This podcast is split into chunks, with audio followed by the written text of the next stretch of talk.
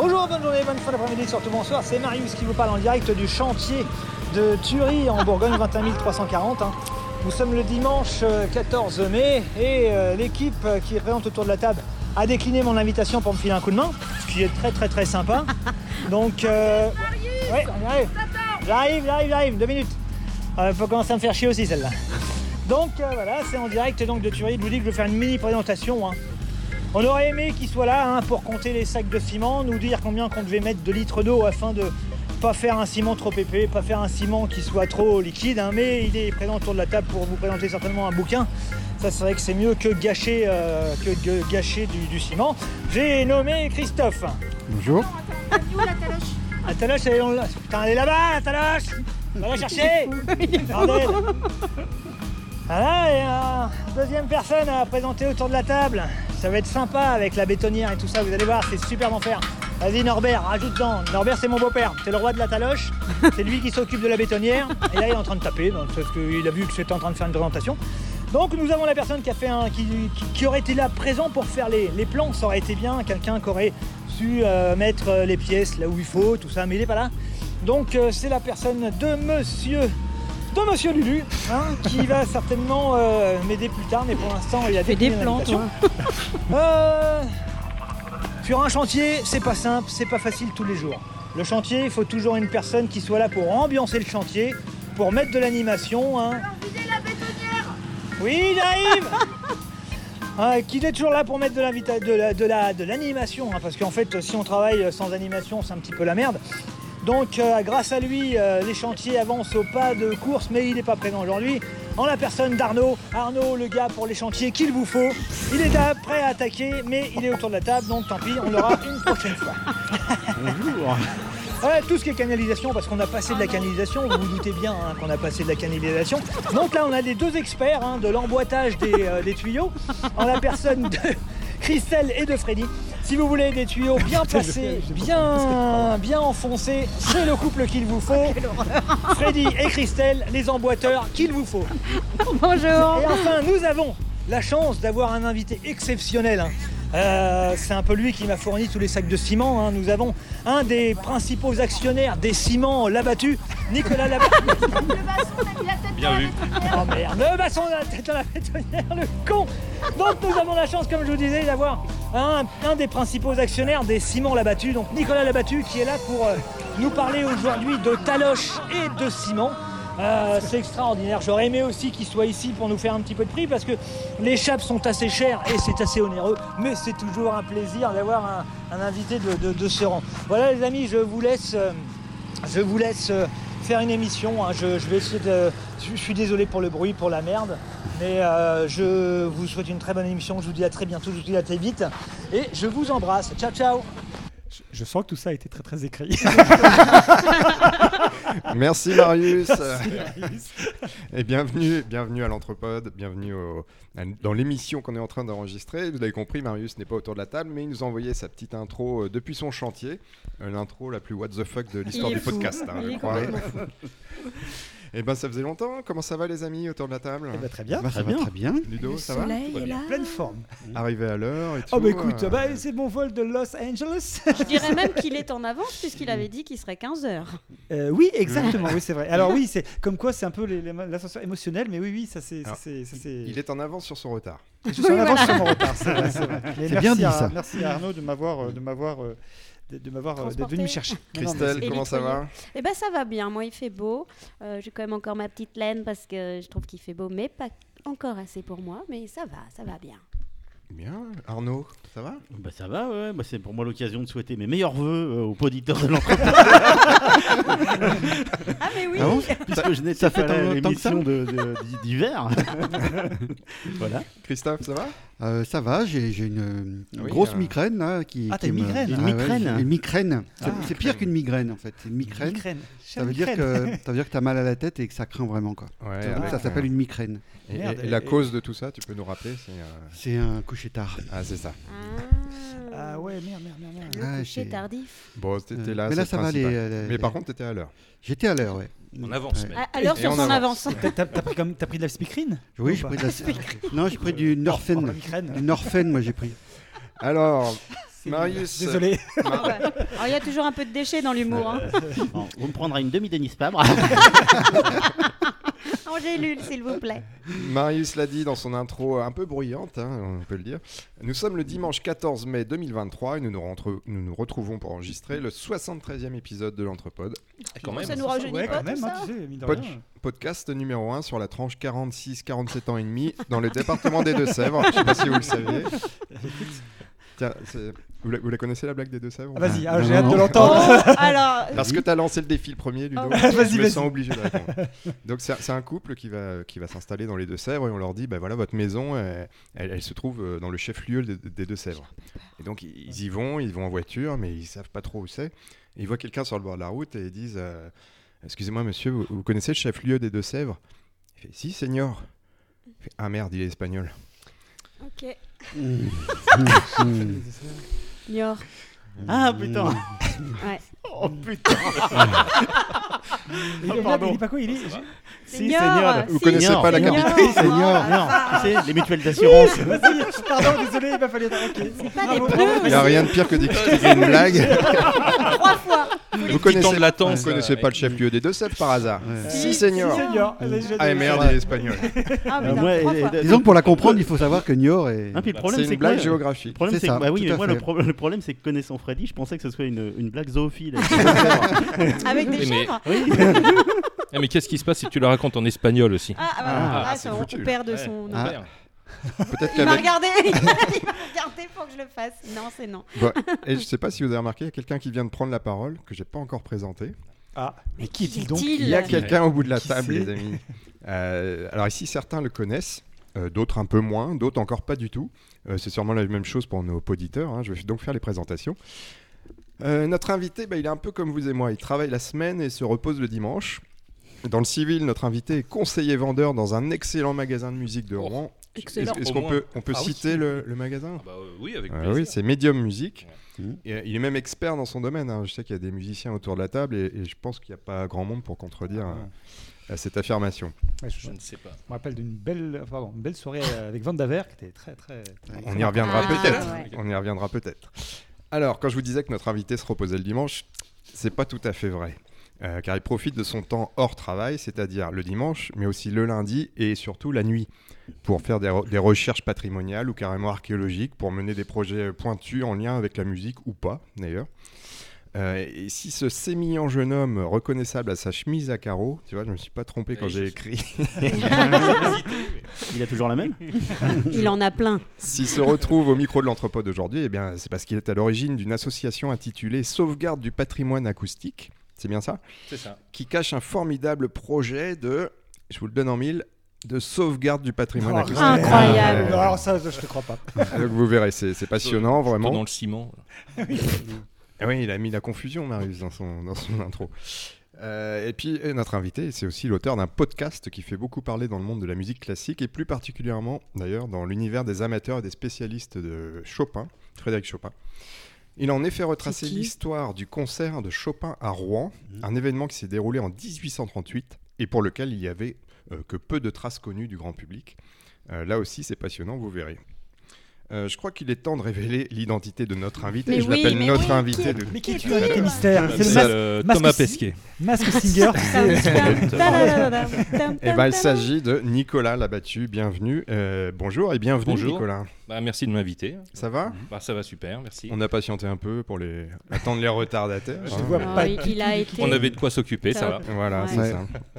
Il faut dire quand même que heureusement qu'il est là, sinon il n'y aurait pas d'émission. hein. C'est ça. Un petit, ça qui est un fou, petit en souci technique qu'il a su résoudre en Ouais. 5 secondes.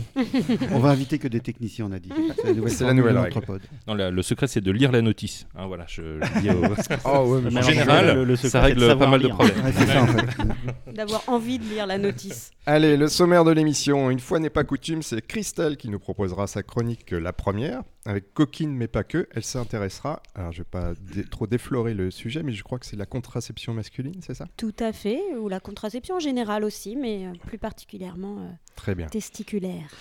La suite, euh, c'est une première partie avec donc Nicolas Labattu, notre invité. Puis ce sera au tour de Ludo et sa Madeleine de Prout. Euh, il va encore faire son cinéma. je suis sûr, L'enchaînement hein, est c'est assez ça, hein. Elle sera question. Alors, tu me dis si je me trompe du maître de la terreur et du suspense. Eh oui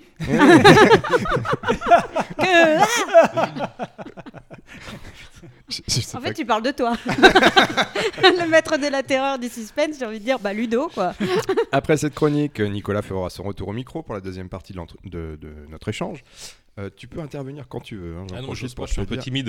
Ah non, Ah non, non, non, il il faut que tu nous coupes. Il n'y a pas de Ah timide. si, si, il faut y aller. Si je t'offre une deuxième bière, ça, je pense que ça va te mettre à l'aise. Qu'est-ce que c'est?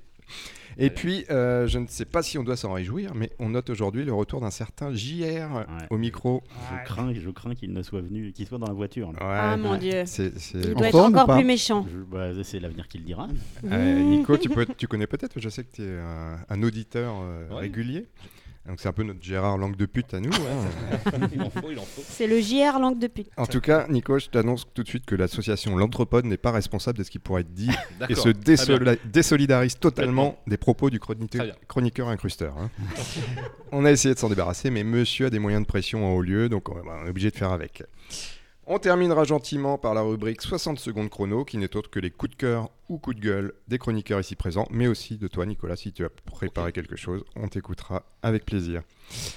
Euh, voilà, c'est un menu copieux, hein, alors qu'on sort tous euh, du repas du dimanche midi. Enfin, pour certains, c'était euh, il y a longtemps, mais D'autres, les plus, plus proches. Il y en a d'autres qui n'ont pas fait de repas du tout. Ah, Voilà. fais pas de repas Mais non, mi- migraine oblige. Non, non, je- Ah, t'as des nausées? J'ai abusé. Il a Ah, abusé, il, il a festoyé. Bon, en tout T'as cas, bu trop de chouchen? Oui, c'est ça.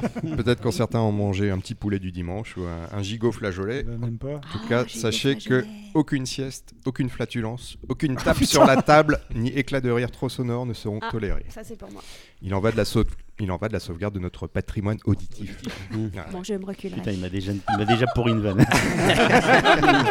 T'avais qu'à arriver à l'heure. Christelle, t'es prête? Euh, non, mais on va y aller quand même.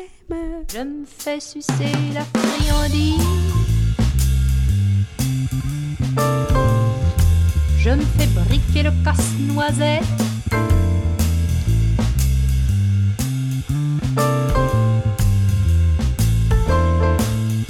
coquine, mais pas que. Christelle, c'est à toi. Et bonjour tout le monde. En fait, je suis super contente de commencer. Comme ça, après, je, je vais pouvoir être tranquille pendant la l'émission. euh, et puis euh, rire franchement. Enfin, comme d'hab, quoi. Euh, donc, comment commencer une chronique sur la contraception masculine ou contraception testiculaire et faire un lien avec notre invité? Eh bien, en n'en faisant pas d'autre que de profiter d'avoir encore un homme à la table de l'entrepode, car oui, je suis seule.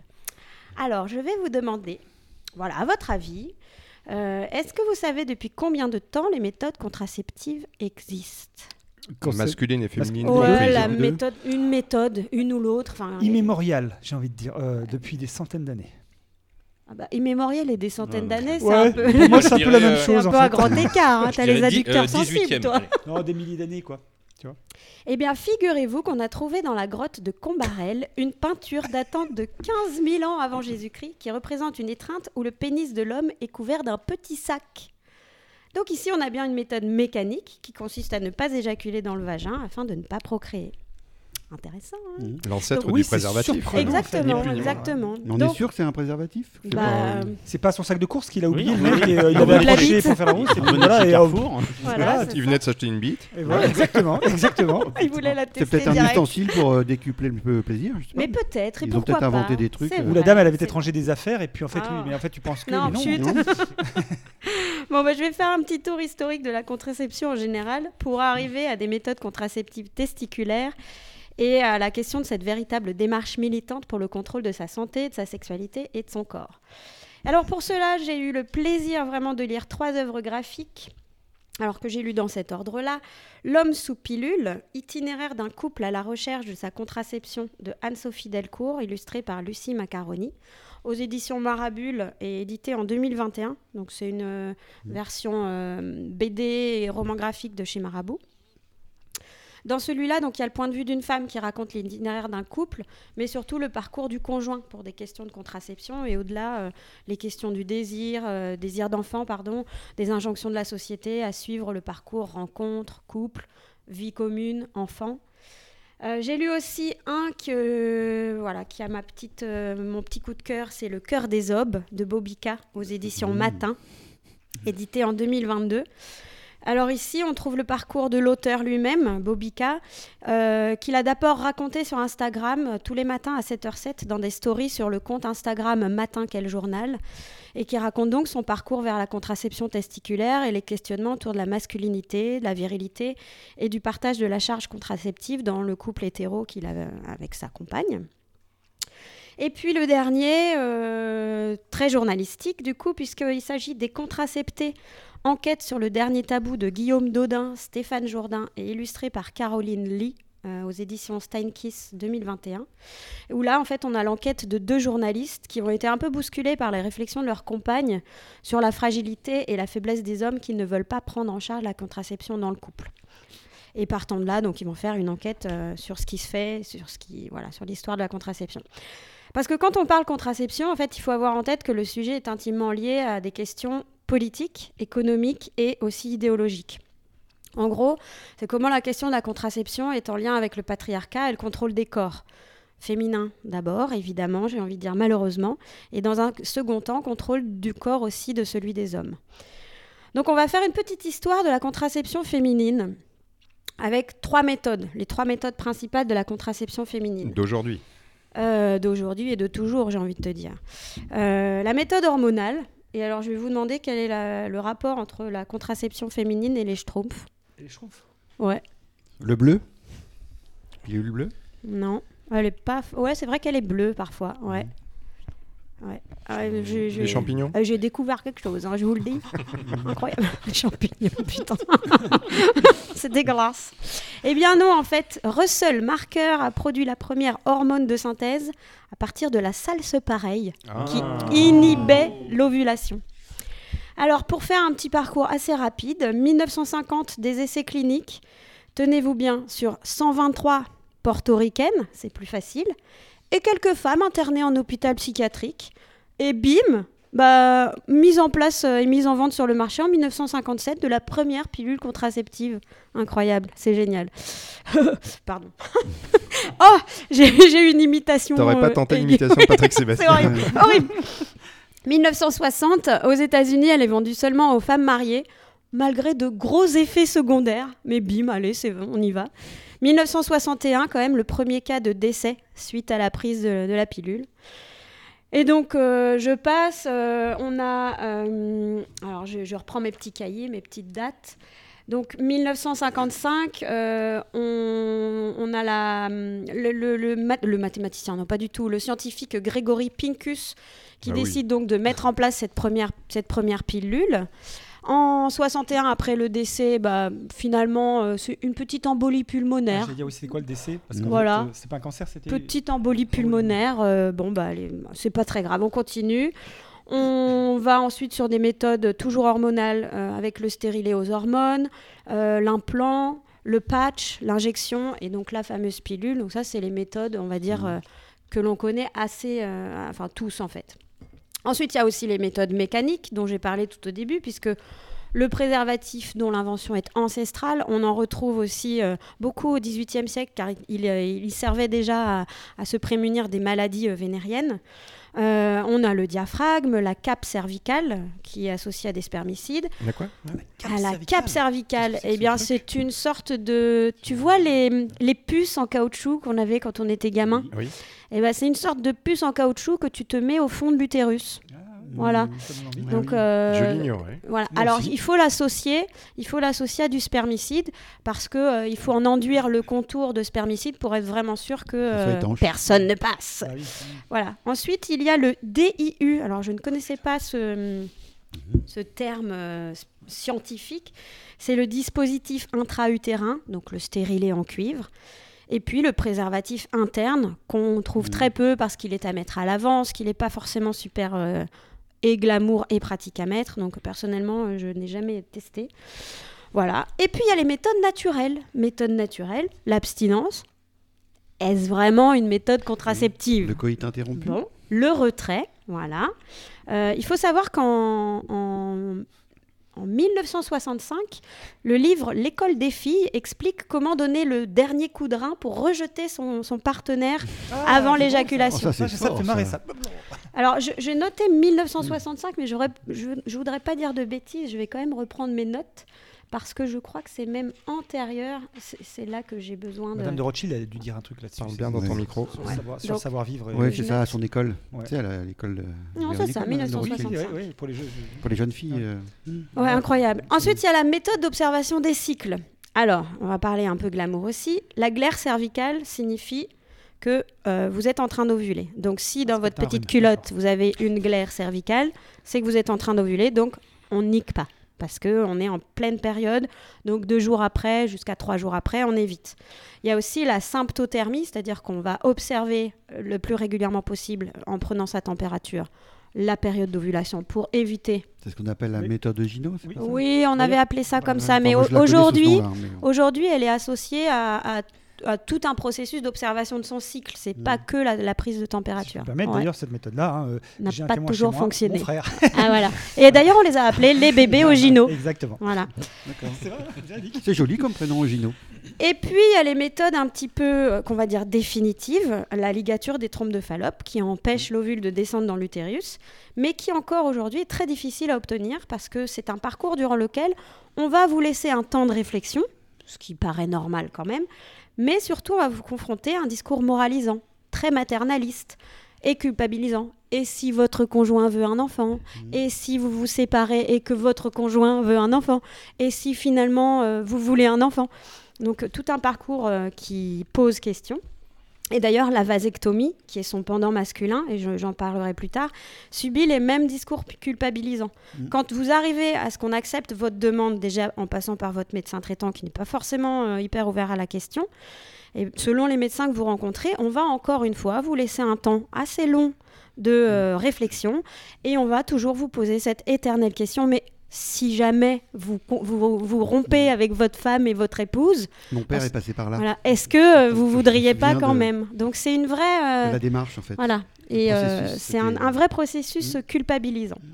Et donc, ce sont les deux journalistes dont j'ai parlé là, qui ont écrit Les Contraceptés, qui vont raconter leur rencontre avec une femme qui s'appelle Nelly Hoodshaw, je mettrai les noms aussi sur le site, qui m'ont mis face à cette triste réalité, mais une, une réalité vraiment chiffrée.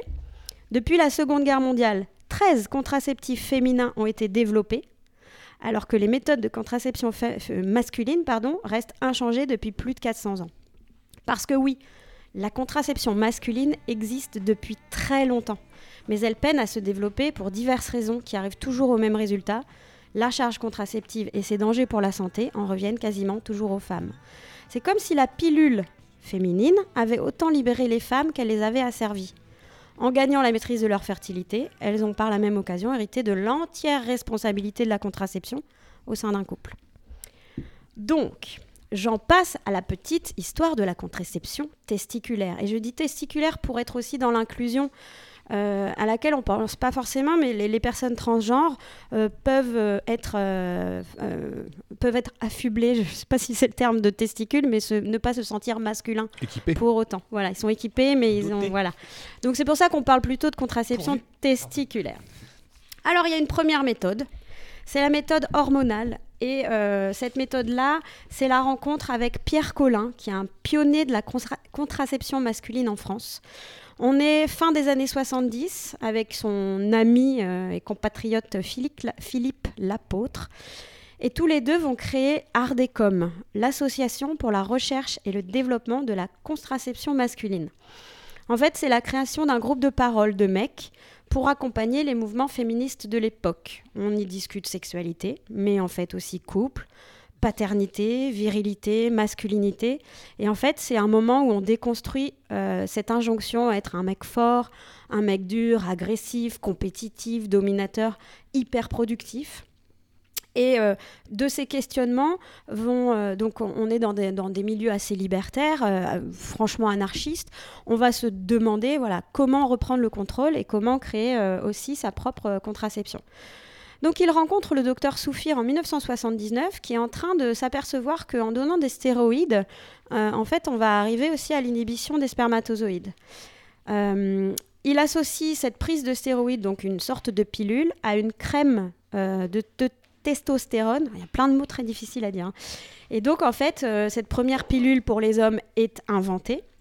Alors, il y a quand même des effets secondaires, à savoir qu'on prend en pilosité, on peut être euh, soumis à une, sorte d'agressivité supplémentaire et à une prise de poids. Mais sur la libido, qui est quand même la grosse question qui revient, il n'y a pas d'impact. Et donc, en fait, euh, on est dans un moment où il y a des effets secondaires, quelques-uns, et euh, voilà, c'est un des premiers freins. On se dit, euh, et alors ce qui est assez drôle dans l'histoire, c'est que euh, non seulement les hommes qui se tartinaient de cette, de cette crème prenaient en pilosité, mais leurs compagnes aussi. Et en fait, c'est ce qui a fait que les, voilà, c'est ce qui a fait que les recherches ont été stoppées. C'est qu'ils se sont dit, à partir du moment où il y a un changement d'état physiologique, on ne peut pas continuer les recherches. De Donc- cette expérience est né un pays, le Portugal. Oh Oh là là, mon Dieu. Donc Une on est, le scratch. donc on est dans une vraie idéologie, euh, dans cette réflexion des années 70, d'en finir avec le discours moraliste, paternaliste et réactionnaire, et aussi de la médicalisation excessive des femmes. Donc ils ouvrent des permanences, ils font, ils, euh, le- ce Pierre Collin euh, fait une annonce dans l'IB euh, en disant voilà si la contraception masculine vous intéresse, appelez-moi, envoyez-moi, alors appelez-moi et envoyez-moi des courriers. Il n'y a pas internet et en fait ils reçoivent des centaines et des centaines de lettres de gens qui sont intéressés. Mais voilà, on est sur une méthode hormonale avec des effets secondaires qui font un peu peur et donc ça tombe un peu comme un, comme un soufflet. Une autre méthode, C'est la débandade. c'est la débandade. Une méthode qu'on appelle la méthode mécanique thermique, avec l'image. Alors là, je vais sortir mes petits. Ah, le euh, fameux slip euh, le chauffant. slip chauffant. Ah, Ah entendu je- parler de ça. Ou Sinon, tu- le- ça que Ludo fait avec son sèche-cheveux. Voilà. Je, croyais, je croyais que tu coinçais ton pénis entre deux silex et tu frottais les silex Ah, parce que mais tu serais des étincelles et que ça chauffe. Donc je vais, je vais montrer, euh, et puis on pourra faire des petites photos, mais je vous, je vous donnerai des liens aussi pour que. Il y a une vous- température idéale. Voilà, c'est ça. Comme au C'est- bain-marie, quoi. C'est-à-dire que. en dessous de 35-36 degrés, euh, non, au-dessus, pardon, de 35-36 degrés, eh bien, on stoppe la production des spermatozoïdes au bout de trois mois de port de ce slip. Évidemment, je ne retrouve pas la... En fait, au bout de trois mois, on fait un spermogramme. Mais vous, me- eh, mais attendez, je vais vous raconter. Alors, fabrication de Attends, l'anneau. Tu dois suer de l'arrêt quoi en Ah. effet secondaire, non? Voilà. Le toi, toi, ça c'est sûr. il n'y a pas de raie en fait. Il n'y a pas de raie. Donc en fait, le docteur Roger Mieuxet, qui vient du Sud, va inventer euh, cette, euh, cette méthode. Bah, c'est important, oui, parce qu'en fait, on est sur Est-ce une... qu'il y reviendra? Est-ce que quoi? Oui, et par tous les chemins. Et par tous les. Ah, putain, mais c'est pas vrai, vous êtes horrible. Horrible. Euh, par cette... Ah, ça y est, voilà, j'ai perdu le fil. Je te déteste. je On te était sur le hais. docteur qui vient du sud. Voilà, on est sur le docteur Roger Mieuxet, qui, dans, pareil, dans les années 70, va euh, développer cette autre façon de, de se contracepter. Euh, alors, on appelle ça aussi le remonte-couille toulousain. Ok. C'est pour ça qu'il a- Le RCT. Alors, j'aime bien parce que j'avais écrit dans ma chronique Attention, ils vont rire. voilà. Et j'ai ajouté Ce rire n'est Surtout le con à côté. Alors voilà. Et j'ai ajouté, et c'est là que je vais élever un peu le débat, c'est que le rire n'est pas forcément un rire de moquerie, mais plutôt un rire de système d'autodéfense, de surréaction, qui permet de mettre à distance. En fait, à partir du moment où on dit euh, je vais me remonter les couilles, alors c'est le côté euh, c'est n'importe quoi, c'est ridicule, ça ne marche pas, donc je vais pas m'en occuper, ça ne m'intéresse pas.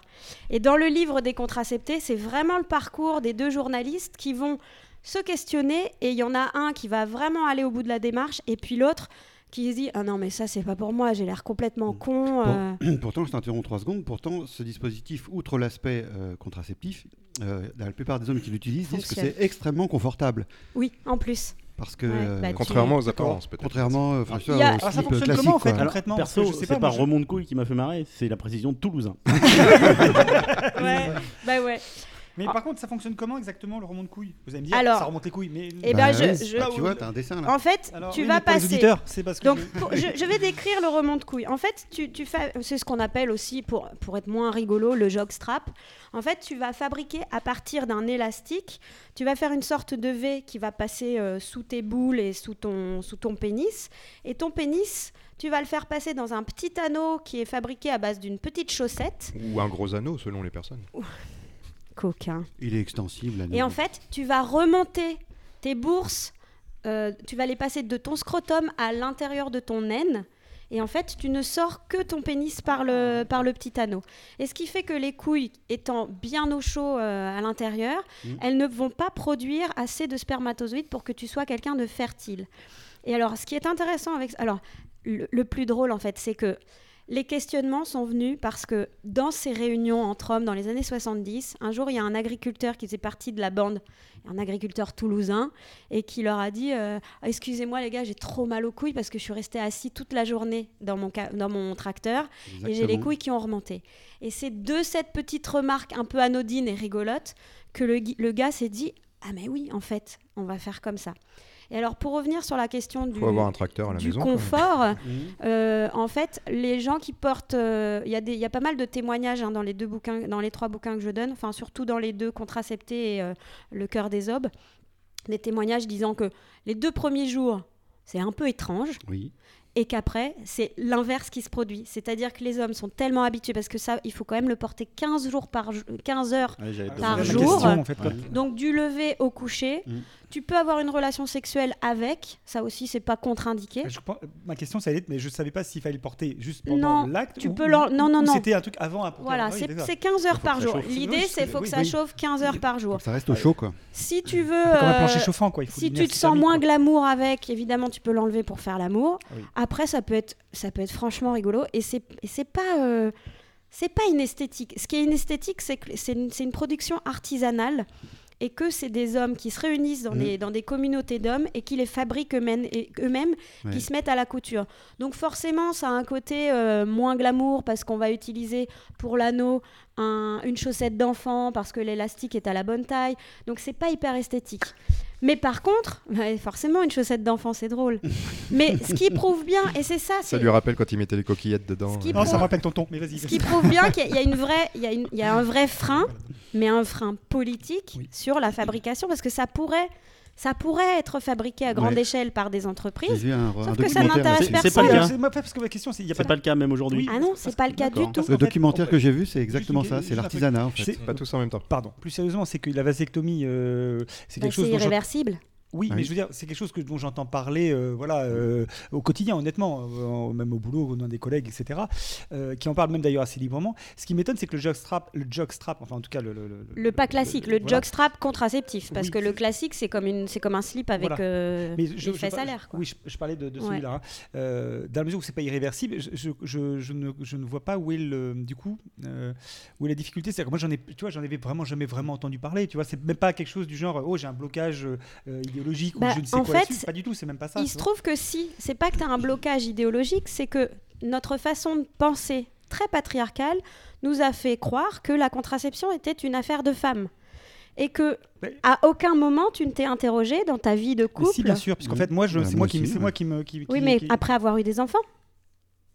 En fait, la vasectomie, souvent, elle Mais en arrive. fait, je veux dire tout simplement après très, très- longtemps. ma femme ne supportant pas de toute façon pas là on en Ouais. avait discuté elle euh, on est passé au préservatif à moi-même que j'ai des enfants donc c'est pour ça que je veux dire c'est pour ça que je j'ai pas ce problème là Justement, le préservatif, il est aussi un. Et c'est pour ça que la question est arrivée aussi dans les années 70. C'est euh, c'est un peu le, le tu. euh, euh, spontanéité, c'est une, c'est une solution qui nous a protégés. Et c'est d'ailleurs pour ça que ça a pris beaucoup de retard, c'est que le sida, sur les évolutions de la contraception Mhm. masculine, nous a mis un peu dans le, dans le, dans le jus, j'ai envie de dire, parce qu'en fait, on s'est intéressé au préservatif comme euh, on va te sauver la vie. ce que je veux dire c'est que- bah, exactement ce que je veux dire c'est qu'en fait tu vois je veux dire j'ai pris cette solution là j'aurais pu en prendre une autre je c'est juste que je la connaissais On pas ne la connaissait pas, mais parce que c'est un vrai. pas c'est- idéo- enfin, Mais c'est parce moi, que moi, je, sais pense que voilà je pense que c'est parce que c'est artisanal et que ça se fabrique dans des réunions d'hommes. Si c'était un procédé industriel industriels Un peu, ouais. euh, Mm. enfin, ou Tu les industrialisés, aillerais au moins. qu'on- Ouais. qu'on trouve, qu'on trouve dans le commerce et que tu achètes comme ça, je pense que d'une part, il y aurait de la communication là-dessus et le, le message passerait beaucoup mieux. Euh, là, en l'occurrence, c'est il faut vraiment se renseigner pour avoir euh, Ouais. Le petit groupe d'hommes là qui fabrique son, euh, son, slip. euh, c'est- je pense que a- c'est une des raisons pour moi. Enfin, Oui, tu as raison. Euh, on va devoir conclure cette euh, rubrique. Je- Mais je- Juste pour savoir, euh, une dernière question peut-être. Tu, tu connais le taux d'efficacité de cette euh, Eh méthode? ben justement, euh, et je- dernier quand même dernière méthode pour revenir et après sur le taux d'efficacité. La dernière méthode, c'est aussi la méthode de l'anneau. Alors ils ont fait la communauté de l'anneau, c'est-à-dire que C'est drôle ça. il y a un, un- un type qui s'appelle, euh, non, je... vais retrouver son nom tout de suite, Maxime Labrite, qui s'est euh, aperçu donc que le jockstrap ça lui plaisait pas au niveau esthétique, et donc il est allé à Leroy Merlin, il a pris des anneaux de de tuyauterie, ça c'est une petite dédicace à Marius. Et en fait, euh, au lieu de se mettre un jockstrap, il a, il a voulu fabriquer à partir d'un anneau en, en- en latex Ouais. ou un truc qui était très irritant, il a fabriqué un anneau en silicone. Et donc, il les a, il l'a fabriqué lui-même, d'abord sur lui, il a testé sur lui, puis il en a parlé un petit peu autour de lui.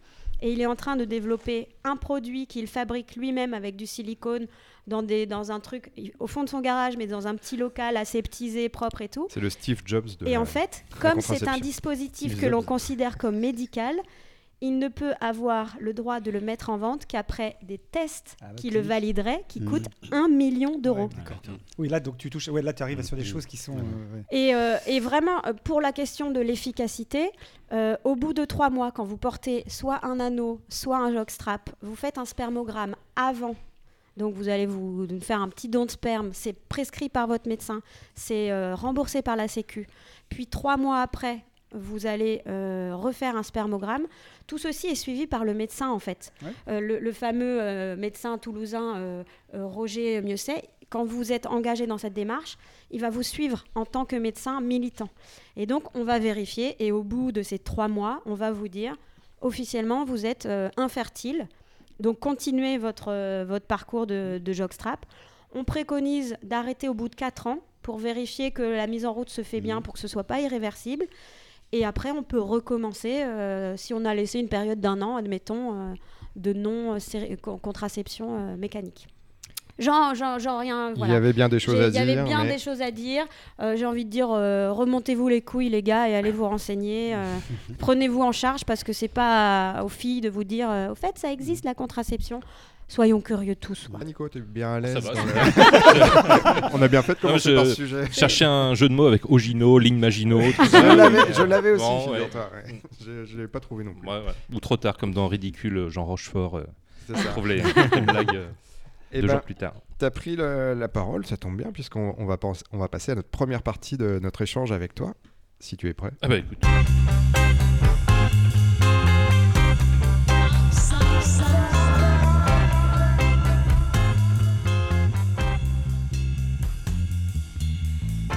Rester. Pas de problème. Je suis même content que tu sois venu chez nous. J'aimerais bien que tu restes. On va manger des chips. Alors, on mange pas des chips, mais on se gave un peu de, de cake, de pépito et de bonbons. Ça va, t'es bien? C'est un goûter d'enfant. Plutôt bien. C'est un goûter d'enfant, tout à fait. Euh, Nicolas Labattu est avec nous, je vous le rappelle, dans ce numéro de l'Entrepode. Bonjour, bonjour. Et euh, dans, cette pro- dans ce premier échange, on va plutôt parler de, de, l'association que tu as créée. Ouais, d'accord, ok. Euh, si tu peux nous, nous dire en quelques mots en quoi ça consiste. C'est assez. euh, J'ai vu que ça existait un petit peu par ailleurs, mais en tout cas dans la région, c'est assez innovant, quoi. Alors, en fait, le, le concept que j'essaie de développer, c'est. Alors, j'ai eu un rendez-vous à la banque pour ouvrir un compte pour l'association, et euh, la banquière m'a demandé euh, en quoi consistait mon association. Ah, du coup, t'as as révisé un peu là. Oui, euh, j'ai- j'ai eu un petit peu de mal. Oui, alors, ça consiste à, à considérer le son comme euh, objet sonore euh, patrimonial. Donc, euh, je ne comprends pas. bon, Bon. alors j'ai des micros, j'enregistre des sons. et- Ah oui, d'accord. Donc euh, voilà. Mais euh, bon, ma démarche à moi, bon, il y en a, y en a plusieurs.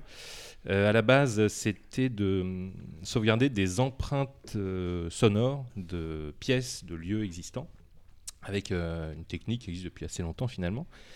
C'est l'enregistrement d'impulsions. C'est-à-dire, on va se mettre par exemple dans une pièce. Là, je vais taper dans mes mains. Mm. comme ça. Donc là, on va entendre euh, la résonance de la pièce qui est très courte. Ouais. Et donc euh, maintenant, avec, avec les logiciels qu'on a aujourd'hui, euh, le fait d'enregistrer, de récupérer cette résonance-là avec des micros permet de réinjecter la réverbération dans un logiciel. Et de là, euh, par exemple, la réutiliser pour. euh, alors, il y a pas mal d'utilisations La possibles. dupliquer, du coup. Oui, ça, ça fait vraiment une, une sorte d'empreinte sonore. Et- et- Excuse-moi, pour, pour que ce soit plus parlant pour, Ouais. pour tout le monde, pour les auditeurs, est-ce que tu peux nous donner l'exemple de ton- ta première intervention en la matière? Alors, euh, en fait, j'ai commencé euh, dans l'église Saint-Nicaise à Rouen, qui était une Mhm. église euh, qui fait partie des quatre églises qui étaient euh, vendues par la ville de Rouen là, il y a. Désacralisées, ouais. Désacralisées, voilà. Et donc j'avais eu l'occasion, par le biais de enfin, mes recherches un peu patrimoniales, de, de rencontrer l'association qui s'occupait de l'église Saint-Nicaise. Et il m'avait euh, donc euh, invité à, à visiter les lieux. Donc c'était l'église euh, complètement vide, quoi, vidée du mobilier. Quelle chance. Donc c'est vraiment le, le- le- le bâtiment avec la sonorité la plus pure possible. Quoi. Donc j'avais euh, j'avais réussi à aller là-bas avec mes micros et euh, donc j'avais récupéré comme ça, le... d'ailleurs je dois l'avoir là, un fichier d'impulsion. Tu envoies quand tu veux un petit Eh son. ben. ou- Ah, c'est la magie du- de la technologie. Euh, donc, imaginons. Euh, voilà. Là, euh, c'est la réverbération. Oui, c'est ça. C'est ça la de réverbération de, l'église Saint-Nicaise. Donc, je suis allé tout simplement avec mes micros au milieu de. à la croisée du transept.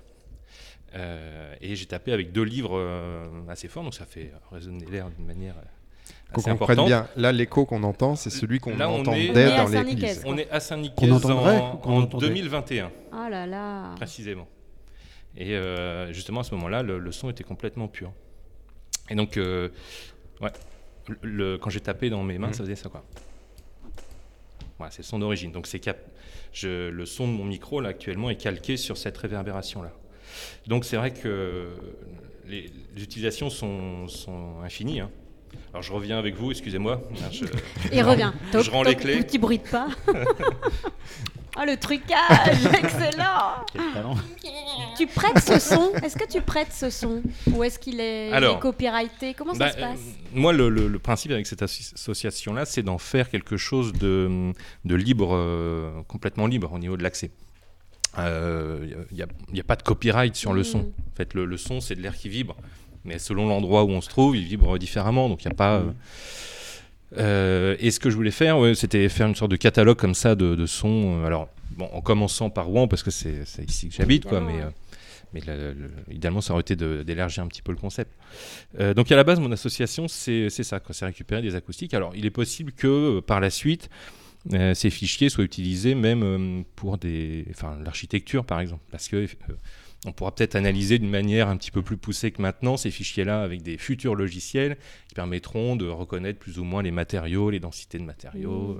Ah, de- tu pourrais être associé à la, à la re- recréation de Notre-Dame de d'antan? Bah, disons que je crois qu'ils travaillent sur des, des choses Ouais. comme ça. euh, ils font des études comparatives avec d'autres cathédrales, ouais, Ah, C'est incroyable. acoustiques quoi.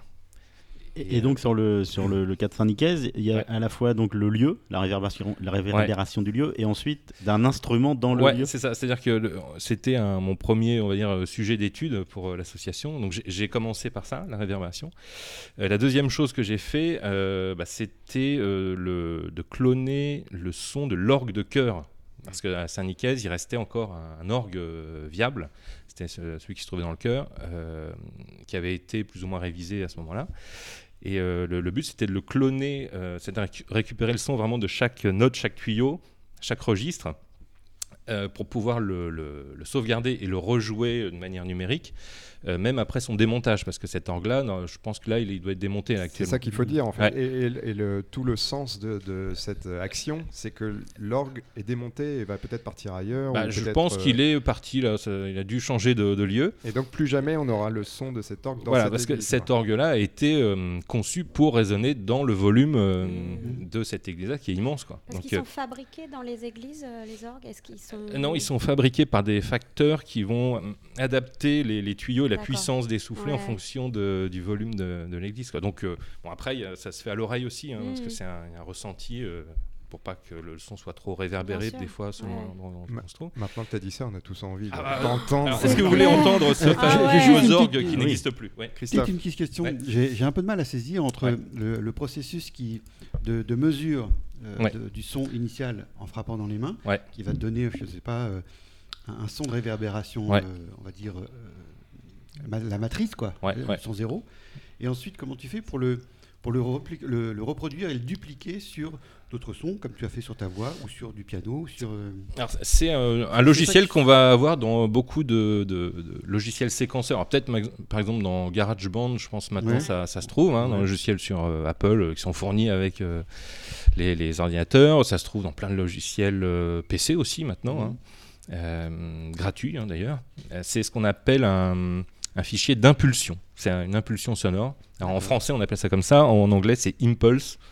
Et euh, c'est des logiciels dans lesquels on pourra euh, importer ce, ce fichier audio, quoi, qui est souvent WAV, Oui. on importe dedans, et on va brancher euh, une source externe ou faire jouer un morceau. Et qui va reprendre Et ça va calquer par-dessus euh, le, le- la- Comme un calque, celui-là.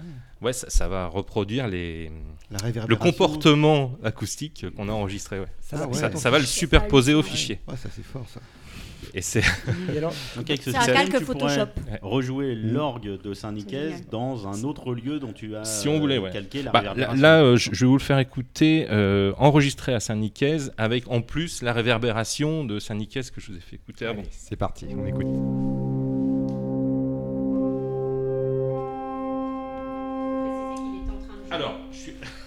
Sur son clavier. bon, j'arrive pas. Attendez, je vais essayer de le jouer comme ça, sur mes genoux. Le clavier sur les genoux. Le clavier sur les genoux. On écoute.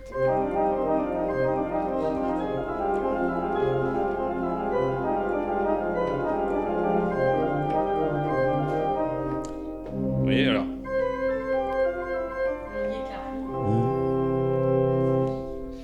Donc ouais, le, le but c'est de, de retrouver vraiment la- la- l'acoustique, la, reverb, pareil là.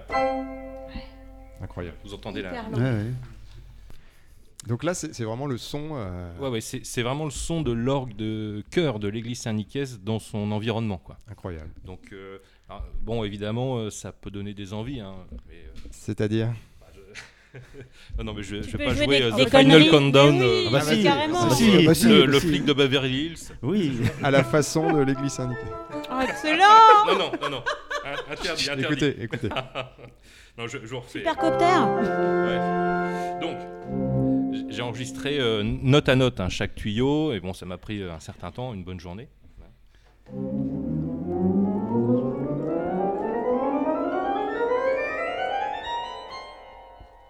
Voilà, et on a la, la petite réverbération derrière, enfin la grosse réverbération. J'ai- J'ai eu, j'ai eu la chance d'assister au- à la Ouais. prise de son. C'était en effet impressionnant parce que faut dire aussi que tu viens avec ton petit studio mobile pour euh, avec Ouais. tes, tes micros croisés. Tu as toute une Ouais, technique. euh, C'est un- ce qu'on appelle un couple ORTF. C'est un, on va prendre deux micros qui vont être orientés à 110 degrés Mhm. et espacés de 17 cm. Alors c'est une technique de prise de son qui va donner un effet stéréo assez réaliste, assez proche de ce qu'on entend avec la tête. Quoi. 17 cm, ça correspond à peu près. Et tu te- dans la- dans l'église, tu te, enfin, tu te places où? Forcément dans le détail Euh, technique assez près des tuyaux justement pour pas avoir trop la réverbération. Ah, ouais. Pour avoir Pour ça, plutôt Alors ça, c'est pour l'instrument. Effectivement, Pour pour avoir juste la sortie du son de et, l'instrument. et après je vais calquer par-dessus la réverbération que j'ai intégrée à Et l'instrument. alors, quand tu enregistres, je reviens juste sur l'impulsion que tu Oh, enregistres dans l'église Ouais. que tu as enregistré. Là, tu te mets au centre ou tu fais, tu captes différents endroits? Comment, comment tu Je tu capte le- différents endroits. En gros, l'endroit où je vais taper, ça va correspondre à l'endroit où virtuellement se trouverait la source sonore. Et l'endroit où je mets mes micros, ça correspondra à l'endroit où se trouve le public. D'accord. Par exemple, si. euh, alors, il y a plein d'utilisations. Mais par exemple, un- alors là, on est dans une église, mais si, si on est. euh, Enfin, je, je vais demander, moi, à un musée, par exemple, euh, de capter, je sais pas, Pavillon Flaubert, par exemple. Mhm. euh, si on peut capter cette réverbération-là, un podcasteur, en utilisant ce fichier-là, pourra se projeter virtuellement au niveau son dans la pièce, en ayant vraiment la, la sonorité de la- d'un salon. C'est quoi l'intérêt alors, du coup? Alors, l'intérêt, c'est juste de, de faire un catalogue d'impulsions euh, pour bah, une utilisation soit euh, podcast, hein, parce que je pense mhm. que un- ça, ça peut vraiment intéresser, euh, soit une euh, utilisation patrimoniale, c'est-à-dire vraiment archiver, euh, des, des- des- des- euh, trouver un système de- de- d'archivage mais euh, officiel, c'est-à-dire euh, aux archives départementales, hein, une cote spécifique pour le, la- le patrimoine sonore. Et euh, et il y a certainement d'autres utilisations qu'on ne connaît pas encore. Mhm. Voilà. Mais par exemple, tu serais, euh, bon, je serais autrice de, Ouais. de podcasts euh, narratifs. Très bien. J'écris ma petite histoire Ouais. qui se passe euh, en 1838, Ouais. concert de Chopin. Très bien. Et, Très bonne euh, idée. Je veux vraiment recréer euh, euh, le bruit de la rue, le bruit Ouais. de tiens, je vais me balader à Saint-Nicaise, tiens, je vais Mhm. me balader au pavillon Flaubert. Ouais. Bim je vais dans ton catalogue et je, Ouais, tu peux récupérer. je Alors, rajoute par-dessus. Si on a quelque chose qui correspond, euh, oui, oui, il n'y a aucun problème. Ouais. Mm. Et le but, c'est que ça soit aussi en libre accès, parce que bon, euh, ouais, c'est bien le, le truc de ces Mm. fichiers-là, c'est que c'est de, l'air. euh, Mm.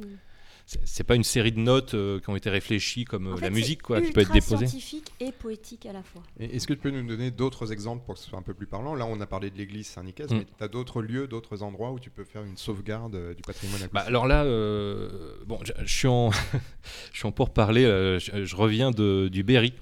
Euh, Ouais. J'étais euh, dans la maison de Georges Sand euh, à Nohant, hein, qui est un haut lieu du romantisme euh, du 19e siècle.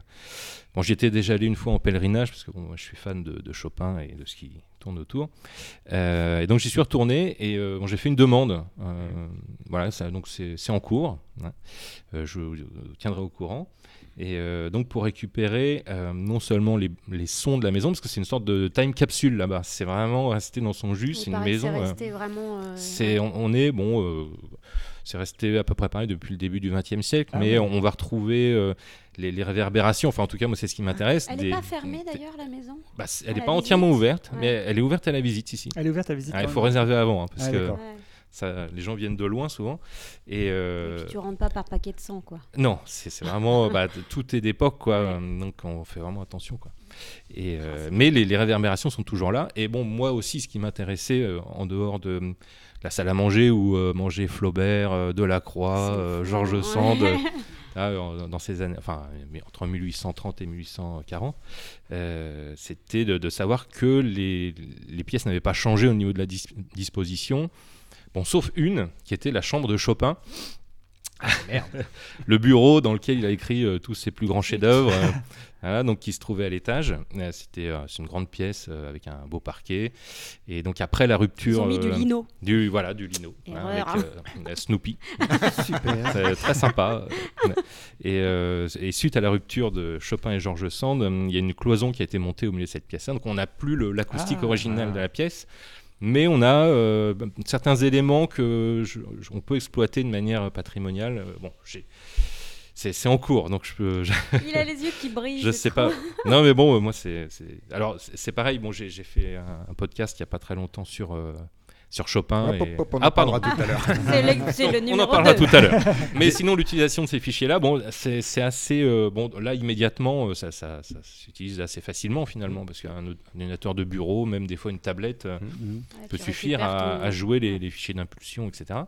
Excuse-moi de te couper, mais Ouais. dans sauvegarde, il y a sauvegarde évidemment. Est-ce que Ouais. euh, on aurait pu imaginer si quelqu'un avait fait ce travail dans les années 50, qui avait Mm. pris l'ambiance de la rue du Gros Horloge, Ouais. ça aurait été hyper intéressant aujourd'hui d'écouter tout ça. Alors, on a la chance quand même d'avoir des, des films euh, bon, avec une qualité sonore un peu médiocre, Mhm. mono, mais euh, Il y a quelques il documents. y a quelques documents. Par exemple, là, l'autre jour, je me suis intéressé euh, à un pont qui était à Rouen, qui a été détruit en 1940. C'était le pont Transborder. Ouais. Hein, qui, alors, qui se ouais. trouvait à l'époque au niveau du boulevard des Belges, quoi, en bas du boulevard des Belges. Donc, il avait été détruit. euh, C'était une destruction tr- euh, stratégique euh, des Français pour éviter aux Allemands de pouvoir passer. Et euh, ce pont-là, bah, on n'en a aucun souvenir euh, sonore, quoi. Mhm. Et euh, dans un film, euh, Carnet de balles, je crois que ça s'appelle, euh, on retrouve un petit passage où on est dans cette zone-là et on retrouve les bruits un peu industriels ah ouais. du, du port euh, de Rouen, quoi. C'est assez sympa. Donc j'ai essayé d'isoler, un peu nettoyer le fichier. Bon, je l'ai pas là, mais sinon, alors pour ceux qui euh, ça intéresse, j'ai une petite chaîne YouTube avec au moins 5 ou 6 abonnés On mettra le lien. qui s'appelle ouais, c'est sauvegarde du euh, Là, on va quelques jours. Merci. la sauvegarde de- du pat- patrimoine acoustique, ouais, ça s'appelle. Donc euh, bon, j'ai mis quelques petites vidéos comme ça. Donc il y a le- les sons du pont Transborder. euh, et euh, bon, j'ai pareil essayé de recréer la, la- le, le clocher d'une église à Rouen, euh, un carillon qui a été retranscrit au niveau, euh, enfin avec une partition.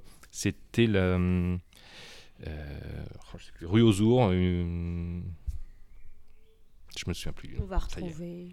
Alors que c'est mon mon dada. C'est ton il quartier, détruit, ça a été détruit Ça pendant la guerre. Et, euh, Et- et- Non, c'est c'est des cloches qui ont été démontées Ah, après euh, d'accord. 1789. ah ouais, Et puis. euh, Pour les fondre Bah, souvent, les églises ont été euh, vendues Oui. comme bien national. Ouais, euh, donc, euh, Ce que, ce que je disais tout à l'heure, c'est le fait d'enregistrer aujourd'hui des choses. C'est un trésor précieux pour Bah, les générations à venir. C'est ma vision des choses. Mm. Et euh, alors, je sais qu'il y, a- il y a une discipline qui s'appelle l'archéologie sonore, alors qui n'est pas très éloignée de ça, mais Oui, qui va consister ça, ouais. ouais, plutôt genre à Guédelon. euh, Il y a plein de, il y a des gens qui viennent avec des micros et puis on va enregistrer le, Moi, les j'ai sons vu, des, euh, des artisans. euh, Mm. le- J'ai vu des ethnologues en fait, euh, comment dire, aller enregistrer, euh, enfin, récupérer en fait des sons euh, des- du 19e siècle, Mm. enregistrés par des, ethno- des ethnologues qui, qui faisaient des missions en Afrique.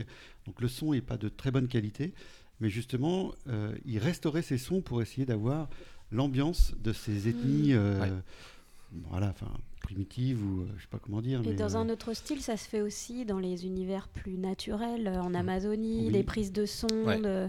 Donc c'est Ouais. tout à fait euh, intéressant. Quoi. Ça, ça, ça s'est démocratisé parce que bon, c'est vrai que maintenant, euh, de plus en plus de personnes aussi ont des petits Ouais, enregistreurs, genre c'est les, ça, ouais. enfin, les enregistreurs stéréo de Ouais. poche. Ça permet de faire des, des- des captations euh, vraiment de bonne qualité. Petit à petit, il y a une sorte d'archive euh, mondiale qui se Ouais. fait sur euh, Internet, YouTube, etc. Mais euh, là- moi, le, le- mon champ d'action, c'est vraiment des, des choses vraiment bi- bien spécifiques. Toi, c'est sur Rouen, c'est ou c'est le 19e, ou c'est les églises, ou c'est Non, en fait, ou sur quoi euh, tu te c'est- justement, là, en ce moment, je pense que je vais euh, passer sur certains euh, l'ornithologie. par D'accord. exemple. ok, Ok, tiens. ok. Ça m'emmène sur ces terrains-là en ce moment. Oui, d'accord. ouais. Euh, après, je vais aller sûrement sur de l'industriel. Je suis allé à l'Expotech 103 enregistrer Ouais, des sons de machines génial. Pour essayer de. Qui est le musée d'histoire sociale qui est situé Génial. Ouais. Donc, euh, bon, je vais certainement leur faire une demande pour. euh, bruit des machines. ah, je suis déjà allé les voir, puis bon, euh, ça, je leur pré- présentais un vrai projet pour euh, sauvegarder le- les sons industriels de, de vraiment machines qu'ils ont mis en route, qui sont vraiment super, quoi. Ah ouais. Et, tu sais si cette démarche, elle est, elle est, euh, c'est une démarche que tu as qui est relativement isolée, ou tu connais d'autres personnes qui pratiquent à peu près la même chose, mais dans d'autres coins en France ou... Bah, pour l'instant, enfin, je suis censé être à peu près le seul dans, avec un champ d'action comme ça, parce qu'on en a pour euh, les, les moteurs de voiture. J'ai vu ça. Euh, dans- je pense dans l'industriel, ça, doit- ça doit exister. Mm. D'accord. Après, euh, dans le patrimoine, vraiment, euh, pas, je, je crois pas. Par contre, sur l'ethnographie, euh, il, Ouais. il s'est développé. C'est-à-dire qu'il Ouais, y a ouais. vraiment des gens qui vont, qui vont en Amazonie, Ouais, il y a- essayer de, il y a de retrouver des- des, vieilles ouais. tribus. Des tribus, des, des chants aussi. Il y a C'est les, ça. c'est les ethnomusicologues Voilà, qui vont ça. chercher les sources, Ouais, euh, j'ai vu, genre, j'ai vu un truc là-dessus. Des sources de certaines musiques, parce Ouais, qu'on c'est va- fascinant. La, la musique, bon, bah voilà, il y a eu plein de ramifications et des fait. fois, on va essayer de trouver euh, l'origine de, Mm. de tel euh, euh, motif euh, rythmique, par Mm. exemple. et puis, euh, J'ai- c'est infi- c'est infini. Est-ce que c'est ta, c'est une formation à la base qui t'a amené à ça, ou étaient des études, ou est-ce que c'est- tu, tu t'y es, tu t'as découvert ça sur le tard, en fait, en fonction de ta- ton propre Euh, parcours euh Bah, moi, je, que je réfléchis pas. t- Je, je suis pas quelqu'un de, de diplômé, quoi. Voilà, moi, j'ai juste. euh, Personne autour de cette table. hein. Non, mais si ça peut te mettre à Pas- l'aise. je suis pas quelqu'un d'érudit euh, voilà, voilà, ou de Personne grand scientifique. Non, non, mais- Pas mieux. Disons que euh, après le bac, j'ai quand même euh, fait un. Enfin, j'ai commencé un- une école de physique parce que c'est un, un domaine que j'adore. Oui, bon, Et, euh, on en a même quand temps- une petite base. Donc quand Ouais, même. j'ai- j'avais une petite T'es base. curieux, euh, ça m'a toujours intéressé. Et, euh, et à côté de ça, oui, moi j'étais passionné de, de- de musique, quoi. Oui, c'est ça, ouais. C'est-à-dire que euh, bon, j'ai vraiment, je me suis mis à fond dans la musique au lycée, quoi. D'accord. Voilà, J'étais dans le groupe du lycée euh, avec les copains, et puis à Mm. côté de ça, je faisais du piano euh, romantique. Est- Ah, on- j'ai hâte qu'il le fasse non, non, non. on est- on est-. Parce que, parce que tu couples à la fois, d'abord la musique, effectivement, à la base, Ouais, ouais, de la musique et puis la pratique de la musique, Ouais. mais aussi avec une, une, une, une- t'as- tu as de l'appétence aussi pour tout ce qui est techno quand même. Ouais, ouais, là, Euh, là. enfin, je veux dire, c'est ce croisement-là qui fait que pour arriver en plus sur un domaine qui est euh, le 19e, le romantisme, les églises. Donc c'est pour ça que je, je trouve c'est intéressant cette espèce de croisement. Bah, euh, je me laisse un peu qui- porter par le, le- le truc parce que bon, euh, à chaque fois c'est comme ça que je, je marche en fait. hein. Il, Ouais. il se passe des, des choses qui font que ça me fait toujours un peu dévier euh, au Petit niveau. côté HPI, Ah, euh, ouais. gamin, là. Hein Oui, T'as- euh, T'as consulté Audrey Fleurot. Excusez-moi, j'ai pas mis la tenue. Mais euh, non, non, c'est hyper. euh, Enfin, je, je suis dans quelque chose. euh, je- j'essaie de découvrir des choses et j'essaie de théoriser aussi euh, ce procédé-là. Parce que D'accord. le, euh, sauvegarder des sons pour qu'ils soient transmis dans peux 300 nous ans, par exemple. alors Ouais. Alors imaginons par exemple un port USB. Dans Ouais, ça 20 ans, plus. ça n'existera plus. Ouais. Euh, le fichier WAV, MP3, Mais tout oui, ça, c'est clair. ça- Une cassette. ça n'existera plus. Donc sur quel format, euh, quel format choisir pour transmettre le son aux générations futures? Alors c'est compliqué. Euh, donc là, en ce moment, euh, bon, je, je- je pense que je vais euh, sauvegarder en différents formats, mais euh, le format audio finalement qui pourrait durer, c'est le format CD, c'est-à-dire euh, un ouais. échantillonnage. Ça fait 50 ans que ça existe.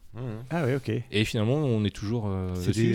C'est- une fréquence d'échantillonnage et Tu une un résolution. euh, euh, comme ça. c'est un- vous pouvez le mettre comme ça. Vous pouvez que- voir dedans. Assez Parce que c'est aussi euh, le support. Alors, c'est pas le support, c'est le, le le support- format audio. Quoi. Oui, Parce que j'ai entendu dire que le support euh, CD, Ah non, ça se détériore Voilà. ouais. Mm. C'est juste. euh, là, on est à une époque où on peut avoir des micros euh, 7 points euh, Mm. pour le cinéma, Mais- 12 mais, micros, le etc. support, ouais, pas tant que ça. Quoi. Et euh, finalement, ça donne des, des enregistrements qui sont assez confus parce qu'on le plus, enfin pour moi le plus évident, c'est de retrouver ce qu'on entend avec ses oreilles, quoi. Mm. La, la stéréo pure, Comment? Voilà. Et, euh, et j'essaie, voilà, en gros, je suis là-dessus, donc euh, sauvegarder au format euh, 16 bits 44.1 euh, À l'ancienne. kilohertz, voilà, euh, un Mm. format qui finalement assez, euh, qui, qui dure, quoi, qui reste euh, Ouais, pour l'instant. Proche de ce qu'on entend pour de Pour, vrai. Quoi. pour rebondir, pas si mal.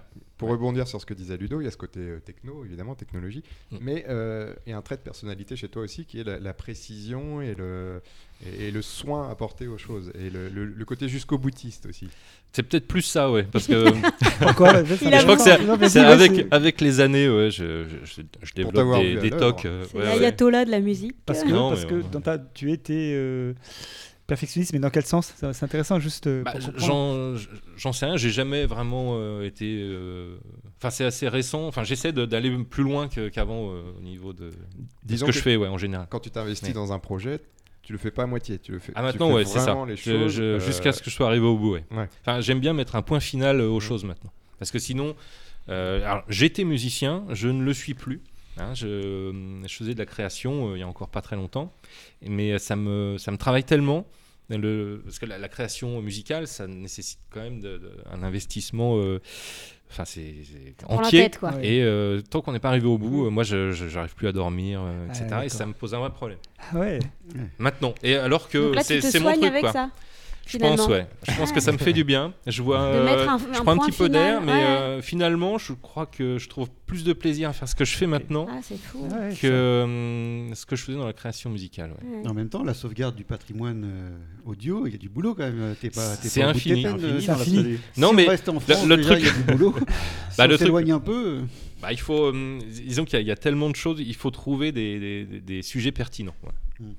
Est-ce que c'est pas aussi le côté euh, artisanal de cette nouvelle euh, passion? C'est-à-dire que tu, tu fabriques quelque chose Ouais, avec une ça. technicité?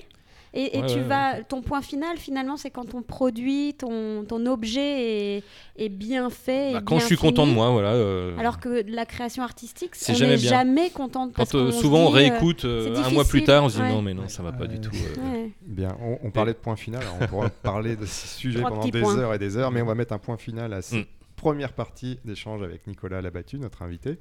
Et puis, bah, on va enchaîner avec euh, Ludo. T'es prêt, Ludo? Oui, je suis ready. Et maintenant, la Madeleine de Prout.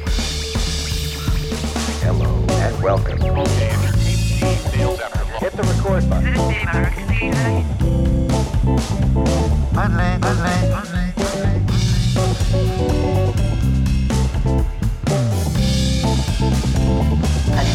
Il t'a, il t'a plu le film Eh ben, salut mes chatons, hein. welcome to the Madeleine of the Prout. Une vraie Madeleine d'époque, hein, euh, bien dans son jus pour cette émission, avec un petit retour au film de genre, bah, comme je les aime, ça faisait un moment que j'en avais pas fait un, bon, un, bon dans, dans- le style. Quoi. Alors, comme toujours, le principe de ma chronique, c'est un lien plus ou moins direct avec l'invité. Alors, honnêtement, alors, honnêtement sur ce coup-ci, j'ai pas trop eu de mal. Euh, C'est pas capillotracté comme non, d'habitude ah, non, non, beaucoup- non, vraiment, vraiment, pas comme d'habitude. à Mais là, parce qu'en fait, c'est ce que je me dis, c'est que là, vraiment, Nicolas, il- tu m'as servi ça un peu sur un plateau. Ah, Et donc, euh, c'était pratique, euh, effectivement. Euh, tu m'as fourni le prétexte idéal pour parler d'un réalisateur et d'un de ses films en particulier euh, qui m'a beaucoup marqué à l'époque où je l'ai vu. Autrement dit, il y a bien longtemps, longtemps, longtemps, dans une à galaxie. la fin du. XXe siècle. C'était il y a longtemps. Oui, c'est ça, en gros. Voilà. Alors, euh, c'est John Carpenter dont je vais parler. Jean Charpentier hein, pour son fan club. euh, de- de- de- voilà. Et, et, et, et non pas, et non pas, et non pas euh, son, euh, les, les aventures de Jack Burton dans les griffes du mandarin, même si voilà. Mais c'est là que le lien est un peu moins direct. Mais du film qui a juste succédé euh, à Jack Burton, qui est euh, Le Prince des Ténèbres, Prince of Darkness, qui est sorti, euh, qui est sorti en 87 euh, aux États-Unis et en 88 en France. Alors, euh, bah, c'est parti juste pour une petite, euh, une petite intro musicale. C'est bien ça. hein. Mais oui, bien sûr. Alors, quel est le lien Quel est le lien me hurle donc euh, la foule de nos trois podcasteurs et demi, incluant, incluant euh, moi-même. Des Deux-Sèvres. Voilà. Eh bien, chers amis, papa, maman, tata Solange, tonton Chatouille, euh, tonton Chatouille, enfin son vrai prénom c'est André. Ah, tu peux laisser, tu peux laisser. Hein. J'essaie juste de Ah, pas le mettre trop fort. Ah oui, bien sûr. Ah oui, oui, oui. Faudrait pas couvrir ma voix, ma, ma voix magique. Bien, en fait, oui, je disais Tonton Chatouille, son vrai prénom c'est André, mais en fait, le, il était surnommé comme ça parce qu'il était très, très, il était très, très affectueux avec moi jusqu'à mes 35 horreur. ans. Le problème, c'est qu'après, il est mort d'une infection du rectum en Thaïlande. Vous savez, Oh. ça- vous savez ce que c'est que l'infection du rectum? C'est comme un gros rhume, mais du trou loulou, quoi. Enfin, voilà, quoi. bref. loulou. Je, je, je en fait, on- je- on- je dans cette émission, on aura appris que ton frère n'était pas désiré, mais toi. Exactement. Il prend tout en note. Donc en fait, ce que je disais, ce fameux lien, voilà, écoutez-moi ce thème magnifique, c'est le film de référence, alors dont Nicolas nous a parlé, je vous ai parlé des aventures de Jack Burton, et donc comme je vous disais, euh, en l'occurrence, euh, ce n'est pas de, Jack Burton dont je vais parler, mais plutôt effectivement du Prince des Ténèbres, et je vais vous dire pourquoi, pourquoi ce film-là. Eh bien parce que parce que c'est Prince des Ténèbres, et puis c'est tout. Et puis surtout, surtout, surtout, c'est parce que ce film m'avait vraiment, vraiment dérangé à l'époque. Et c'était un mélange de. Il m'avait dérangé, il m'avait fasciné. En fait, euh, à l'époque où je l'avais vu. Et quand je l'ai vu, 88, j'avais, j'avais 18 ballets euh, au cinéma et il m'avait fait extrêmement forte impression. Ne serait-ce que déjà par la musique, euh, mais ça, c'est une des marques de fabrique de John Carpenter, mais également par rapport à ce, que, à ce, que- ce qu'il y avait dans le film. Et je vais y revenir après. On peut Alors. baisser. Alors pourquoi, pourquoi je, je- je- je- vais vous parler en fait de, de, donc de Prince des Ténèbres, comme je vous l'ai dit par rapport à ce contexte-là, mais je voudrais juste vous replacer un petit peu dans le contexte en fait euh, ce- ce Prince des Ténèbres. Euh, et je veux pas aller trop vite. Ce film, comme je vous dis, a été réalisé après en fait le bid monumental monumental qu'a été euh, les aventures de Jack Burton dans les griffes du mandarin. Alors pourquoi je, je, je, je, je, je- je- je pointe sur ce film-là? Simplement parce le que titre peut-être? euh, en fait, alors le titre, le titre, le titre anglais, le titre aux États-Unis, c'était Big Trouble in Little, Little China. China, Et ouais. Voilà, qui était un gros ennui euh, dans, dans le, dans le quartier chinois. En fait, on, on peut le traduire comme ça. Euh, et euh, ce, ce film-là est sorti, mais je, je vais y revenir un petit peu après. Je, je vais expliquer. Donc, je vais faire un tout petit retour en arrière avant d'a- d'arriver sur Prince des Ténèbres pour vous expliquer très très brièvement le, parcours de John Carpenter et comment on en est, arrivé là. En fait, euh, donc, euh, John Carpenter, alors je ne sais pas si les auditeurs le connaissent, je pense que quelques-uns parmi nous, oui, mais c'est pas forcément euh, évident. Enfin, je veux dire, voilà, c'est pas Spielberg non plus. Mais on peut considérer que c'est un peu une forme de Spielberg du film de genre, puisque John Carpenter, c'est le réalisateur du film de genre par excellence. Aujourd'hui, un réalisateur considéré comme culte par, par, euh, par la critique, euh, par, euh, là où c'était pas forcément évident à l'époque. Et c'est le réalisateur, par exemple, de Halloween en 78. C'est, je veux dire, Halloween qui a, qui a d'ailleurs a, fait son succès. Ça a été le, le- un film matriciel en fait.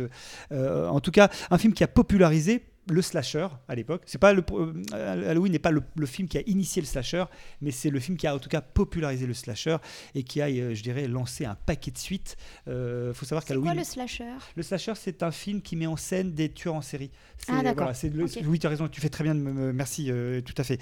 Euh, voilà, c'est un peu. c'est- un, sous-genre du film d'horreur, en fait, le slasher. Voilà, et euh, ça met en scène des, des, des, des des- Freddy, c'est un slasher. Alors. Oh, Oui, yeah. oui, oui. Alors, Freddy est un, est un Ah, sous-sous-genre du slasher. C'est un sous-sous-slasher. Oui, puisqu'en fait, oui, parce que Freddy, tu as, rien. tu as une C'est un dimension- Non, mais je vais lâcheur, t'expliquer un pourquoi. Freddy, il y a tout simplement une dimension fantastique qu'il n'y a pas forcément de le slasher Ah. classique, type Vendredi 13, D'accord. type Scream, ce genre de choses-là. ouais, ouais. Mais tu as raison, on- peut. Euh, Freddy est, est euh, à, la, à, la, à, la, à la frontière. Donc par contre, Candyman est pas un slasher parce que c'est trop euh, fantastique. C'est fantastique, on est déjà plus dans le registre du fantastique. Le slasher, c'est classiquement, c'est le c'est le trauma de base. En gros, le, le schéma type du slasher, c'est le trauma de base à un moment, c'est la, c'est la vengeance, c'est le, le- le tueur masqué. le Hannibal masque, est un voilà. slasher.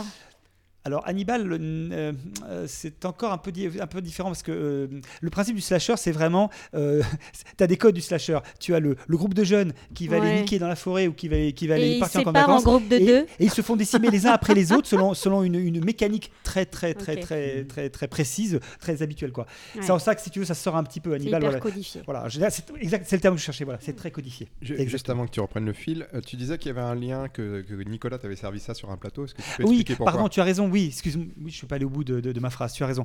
Eh ben, simplement parce que Ni- Ni- Nicolas, euh, quand on a, quand on a, quand on a, euh, cro- comment dirais, on a eu quelques petits entretiens, quelques échanges en fait euh, avec Nicolas pour préparer l'émission. Euh, bah, Nicolas, tu, tu- tu nous as parlé de, de ton Uber film, celui qui t'avait vraiment laissé un, un- un- je dirais une impression très forte parce que pour toi il contenait tout. C'est comme ça que tu l'as écrit. Euh, C'est beau, cette phrase. C'était les aventures de Jack Burton dans les griffes du mandarin. Donc euh, je me suis dit, ah bah forcément ce monsieur est un homme de goût. On ne peut que bien s'entendre. donc voilà. Euh, donc, euh, comme je vous disais, donc euh, faut savoir que Halloween, c'est un film qui a coûté en gros 325 000, 325 000 dollars et qui en a rapporté euh, euh, de mémoire, euh, oui 40, enfin de, pas, pas de mémoire, de mémoire sur mes notes, 47 millions, euh, 47 C'est un millions de bel dollars. investissement. C'est- C'était, ça a été considéré comme l'un des films, été considéré comme l'un des films les plus rentables de l'histoire du cinéma. Ah Il ouais. fait partie de ces films les plus rentables. Il a été détrôné ensuite par euh, le projet Blair Witch notamment, Ouais. et puis aussi par Paranormal Activity. Enfin bref, il y a eu d'autres films qui Oui, sont venus derrière là-dessus, mais dans le même style, euh, Voilà. un peu. Mais, mais en tout cas, celui-là fait partie de ces, de ces gros, de gros trucs. Alors forcément, euh, derrière, euh, derrière euh, il a enchaîné d'autres films. Je ne vais pas faire une liste à l'après-vert, mais entre Fog, euh, par exemple, Halloween 2, il a, il a, il a- il a continué comme ça. New York 1997, hein, qui, a, qui a été quand même un million de spectateurs en France, ça a été le plus gros succès de Carpenter Ah oui. en France. Bref. Voilà, il est sur cette pente, hein, 78, 79, 80, 81, à tel point que là, à ce moment-là, les majors d'Hollywood, parce qu'il faut savoir qu'il vient du milieu indépendant, lui, sa base, c'est le petit budget, Il devient c'est les petits films, il devient bankable. Ouais. Il est Et considéré. là, c'est le drame. Et là, c'est le drame, ma bonne dame. Et effectivement, il est considéré comme un réalisateur qui est euh, euh, rentable.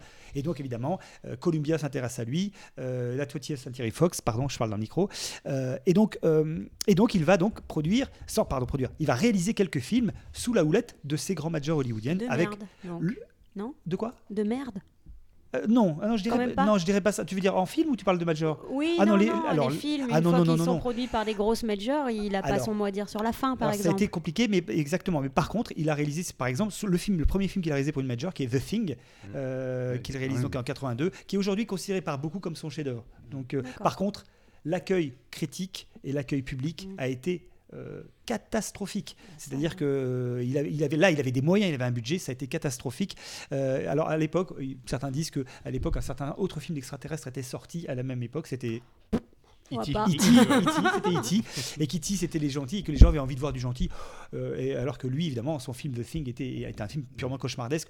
Bon, moi je crois moyen à cette théorie personnellement parce que les gens qui vont voir E.T. ne vont pas voir The Thing forcément. Je, je vois pas où est le lien, mais bon, des fois je Bah, trouve qu'il y a euh, des tu vois les deux, mais tu sais à quoi Oui, t'attendre. bien Enfin, sûr. Je veux dire, ça n'a rien à voir. Tu, tu vas pas chercher la même chose, donc je, trouve le raccourci des fois un peu, un peu curieux. Mm. Mais bon, pourquoi pas.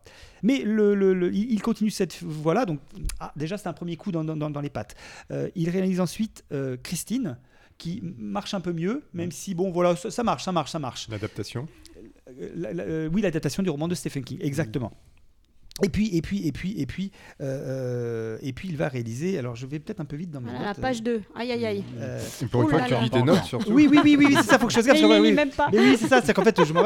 Euh, voilà. Et il va, oui, voilà, il va en fait en réaliser, donc pour les films suivants, comme je vous disais, il va réaliser par contre Starman, qui est un film qui, euh, lui, pour le coup, alors qu'il y a un bon accueil critique, euh, va se faire, euh, je dirais, euh, complètement laminé au box-office. Euh, Il va vraiment pas, il va, il va, il va, il va se péter la gueule. Donc ça commence à faire un peu beaucoup. Et puis en fait, ce qui vraiment va achever de le cramer complètement, euh, eh bien, c'est Big Trouble in Little China. C'est donc les aventures de Jack Burton dans les griffes du mandarin. Euh, j'ai j'ai pas les chiffres, hein, mais euh, ce que je peux vous dire, c'est que l'échec critique, critique et commercial, les deux, hein, c'est c'est le, c'est le, Le c'est flop. le- le- le- le- le flop, est total. Et euh, c'est vraiment total. Et c'est ton Euh, film préféré? Eh ben, alors attendez, attendez, alors, alors, alors, sauf que, alors, il est total, si ce n'est que ce film est quand même défendu par certains euh, magazines, en fait, par certains journalistes, euh, Mad Movies, euh, les Starfix, Dont le euh, rédacteur en chef n'est autre que Nicolas Labattu. Enfin, je, je- là, je, parle, je- parle de la France. Par contre, typiquement aux États-Unis, il s'est fait absolument allumer la tête. Euh, alors pour une raison, alors qu'aujourd'hui, aujourd'hui, ce film est considéré comme culte. C'est aussi un des films marqueurs de John Carpenter. Mm. Donc euh, c'est pour ça que c'est pas, c'est pas. euh, Bah, il est passé à l'Omnia, je crois, Oui, euh, il y a quelques années. Exactement. Et il y a Fogg aussi qui est euh, passé euh, dernièrement. Ouais, ouais. Tout à fait. Et euh, en fait, ce qui s'est passé, c'est qu'à l'époque, euh, alors euh, je ne vais pas rentrer dans le détail de, de- de- de- de- de- du film de, Jack Burton, mais euh, simplement, il osait quelque chose qui n'existait pas à l'époque on peut dire, c'est qu'en fait, il, il, il utilisait les codes du film de Hong Kong. Il allait chercher les codes du film d'arts martiaux euh, qui étaient en vogue dans, dans- dans ces films-là. À, à une époque, on se rappelle, on était en 86, euh, donc euh, c'est quelque chose qui n'est pas encore ancré, dans, dans- on va dire, dans la culture. En tout cas, aux États-unis, euh, le film n'est pas compris du tout. Aux Le- États-Unis. Les États-Unis, aux- États-Unis. Mais est-ce que c'est pas ça qui fait de lui euh, le, le film culte? C'est-à-dire que à l'époque, euh, il se fait laminer par la critique et le public, et que finalement, a posteriori, on se dit euh, qu'il a été quand même le témoin d'une période et d'une histoire du cinéma de genre, et que. Alors, Enfin, tu vois, ce, Ouais, phénomène aussi, euh, nostalgie C'est et. c'est un mélange particulier parce que c'est un peu le, le, camionneur redneck qui déboule euh, dans des histoires millénaires de, de, de contes chinois. Enfin, Ouais. c'est assez- drôle. Quoi. Ce qui est drôle, d'ailleurs, ce que tu dis là, c'est que euh, je regarde l'heure parce que. je- Bah, t'as moitié, de tu peux- 15 minutes. Oui, parce qu'en plus de ça, ce qui était oui, difficile, pour rebondir sur ce que dit Nicolas, c'est que pendant tout le film, le camionneur, euh, qui est donc présenté, c'est Kurt Russell, qui est présenté comme le héros du film, etc. Sauf que ce gars-là ne comprend rien de ce qui se passe. Et en fait, les vrais, les vrais héros. Ben en fait, c'est le sidekick habituel Mm. qui est à côté, c'est le petit chinois machin qui, qui débrouille tout en réalité. Et lui, cet abruti, il passe son temps Comme dans Tintin. à essayer de, à essayer de rattraper les choses. Euh, voilà. Et c'est ce qui est drôle. Et c'est ce qui a été. y a- Enfin voilà, ça fait partie des choses où les gens se sont dit, mais Dans le second OSS degré, ils l'ont pas- 117. pas capté. Ouais. Voilà. Alors voilà. Et donc, euh, euh, comment dirais-je euh, Et c'est à ce moment-là, donc euh, là pour le coup, c'est, c'est- je dirais que c'est la, la, la, la, la- la- Attendez, bougez pas. Sur- Remets dans l'ordre. Remets de Je remets l'ordre dans- remets Sinon, au départ, c'était l'ordre. Prince of euh, Je crois. hein. J'y arrive. Et donc, j'y j'y arrive. C'est donc, c'est donc en deux émissions. il se retrouve à ce moment-là complètement cramé donc par les studios, c'est-à-dire que les studios, c'était la 20th Century Fox qui, qui produisait euh, Big Trouble, et à ce moment-là, il est complètement cramé. Donc, euh, bah, qu'est-ce qu'il fait Il retourne donc, et pour le restant de sa carrière à venir, hein, il revient au cinéma indépendant, Mm. des films à très petit budget, euh, et il va y rester jusqu'à jusqu'à jusqu'à son, son dernier film qui doit être The Ward, je crois. Euh, et il va donc signer à ce moment-là un contrat de quatre films avec un studio qui s'appelle un petit studio qui s'appelle Alive Film, mais par contre, et ça c'est pour rebondir sur ce que je crois que c'est toi qui le disais, où là il va avoir la il va avoir la garantie de la liberté artistique Mm. totale. Donc, euh, et lui, il, il en ressort après. et il faut savoir aussi que John Carpenter, il ressort de cette expérience extrêmement amère, hein, euh, de, de, de, de- de- des compromissions, de, de, ce qu'il a dû subir pendant cette période Mm. hollywoodienne. Et donc, le premier de ces films, de cette, péri- de cette nouvelle période, hein, ce- Ah. voilà, c'est donc. Prince of Darkness. Et donc un film fantastique ou film d'horreur, ça dépend de votre sensibilité, ça dépend comment les gens le voient, euh, dont je vais vous m'en parler tout de suite. Alors, Prince of Darkness, Prince des Ténèbres en français, de quoi que ça cause exactement C'est ce dont je m'en vais vous parler maintenant. Alors c'est parti mon kiki. Alors, l'histoire en deux mots. Ou, ou 20. Ou 20. Voilà, hein, ça ou dépendra. 40. Alors, Alors, vu le timing, plutôt en deux. D'accord. Euh, je suis encore pas trop mal. Un prêtre, joué par Donald Pleasance, va demander à un professeur de physique quantique de, de- et ses étudiants, un petit groupe d'étudiants, de venir le rejoindre dans un sous-sol d'une église abandonnée à Los Angeles pour étudier en fait un, un cylindre, un gros cylindre rempli d'un liquide vert qui est un peu tourbi- voilà. Je, Rempli je de- crois que c'est le. rempli d'un liquide vert tourbi- tour- tourbillonnant et puis il y, a a un gros Je crois que c'est le prêtre Voilà, emmène bouquin. ses, ses Oui, élèves. euh, voir un cylindre. voir un cylindre, oui. Pourquoi alors En deux mots, ce prêtre, mon temps est compté. je ne veux pas me faire virer parce que j'ai le boss à côté qui va, qui va me couper les chics. Alors, juste, j'ai plus de son, c'est pas grave. Ce prêtre, euh, donc en fait, qu'est-ce qui se passait? Ce prêtre a en fait récupéré une clé, une clé qui était, qui est à la mort euh, d'un gars, qui, d'un gars, en fait, d'un, on va dire d'un prêtre, en tout cas d'une figure euh, religieuse, euh, qui faisait partie d'un- d'une confrérie qui s'appelait la confrérie du sommeil. Et euh, cette clé donc lui est confiée. Et euh, il va donc euh, se rendre dans cette église, dans le sous-sol qui ouvre à cette clé. Et c'est là, comme je vous dis, qu'il découvre, qu'il va découvrir ce cylindre et qu'il va essayer de comprendre qu'est-ce qu'il y a dans ce cylindre. Et, euh, et C'est alors, terrible, on peut pas s'empêcher de penser. voilà. Et alors, euh, ils vont non seulement, euh, ils vont, ils vont donc étudier à la fois le cylindre, mais également le texte qui est à côté, les textes, et avec donc l'équipe d'étudiants qui sont tous pointus dans leur, dans leur domaine, physique quantique, théologie, etc. Et ils vont découvrir que ce liquide vert serait l'incarnation corporelle de Dieu. de Satan. Satan. De Satan. Merci. Satan la. Comment on dit Bon bref. Euh, et alors, et alors, Satan, non- une belle perche. Satan une belle perche. Et alors, euh, donc, euh, non seulement euh, il découvre que ce serait Satan, mais en plus de ça, plus que ça, il découvre, il découvre au fur et à mesure de la recherche, et en plus, euh, comment dirais-je, de manière très scientifique. En fait, il faut, il y a tout un travail scientifique qui est décrit dans, dans le film, bon, qui est un peu, un peu comme ça. On s'en fout. hein, c'est un peu de la, la- vous savez, c'est comme quand vous êtes dans, dans, dans- de la dans- para, quoi. dans un film de science-fiction, on vous raconte plein de trucs. Mais le- le- peu importe, c'est le côté, ce, ce côté est, est amusant. Mais en fait, on on- les, scientifiques découvrent même que Satan sera en réalité le fils d'une force encore plus puissante, qui serait en fait un anti-dieu qui vivrait dans un- une autre dimension qui serait l'antimatière par rapport à la matière. En réalité, euh, l'idée, c'est, ce que je trouve assez, assez, assez- chouette, c'est que euh, cet anti-dieu, euh, voilà, ils essaient d'expliquer de façon un peu rationnelle, scientifique, et qu'en tout cas, cet anti-dieu, son but, c'est de débarquer sur Terre, évidemment, c'est la fin du monde. Parallèlement, pour en finir par aller trop dans l'histoire, donc parallèlement, euh, il y a en fait euh, le, cylindre commence à, gicler son liquide, voilà, et à posséder et à posséder certains certains des, personnes qui sont là, qui se retrouvent donc possédés par cette force. Et, euh, contre lesquels les survivants doivent, doivent lutter, puisque ces possédés s'apprêtent à lutter. Et ils se retrouvent en plus coin- coincés dans cette église, puisque dehors, en fait, une masse de sans-abri, manifestement une foule, commence à les empêcher de sortir et à les bloquer. Euh, dans cette église. Donc ils, peuvent, ils, sont, ils, ont, ils, sont, ils sont en train de se battre contre deux choses, de l'intérieur, le- l'ennemi de l'intérieur et l'ennemi de l'extérieur. En même temps, ils font des rêves récurrents. Voilà, ils, sont en même temps en train de C'est rêver. des rêves où ils font du Il faut des rêves nettoyage. récurrents où en fait euh, chacun voit le même rêve avec une forme qui sort d'une église. Une forme qui sort d'une église, une espèce de message. Ils entendent un message, une- il y a une forme qui sort de l'église indistincte, on voit pas bien.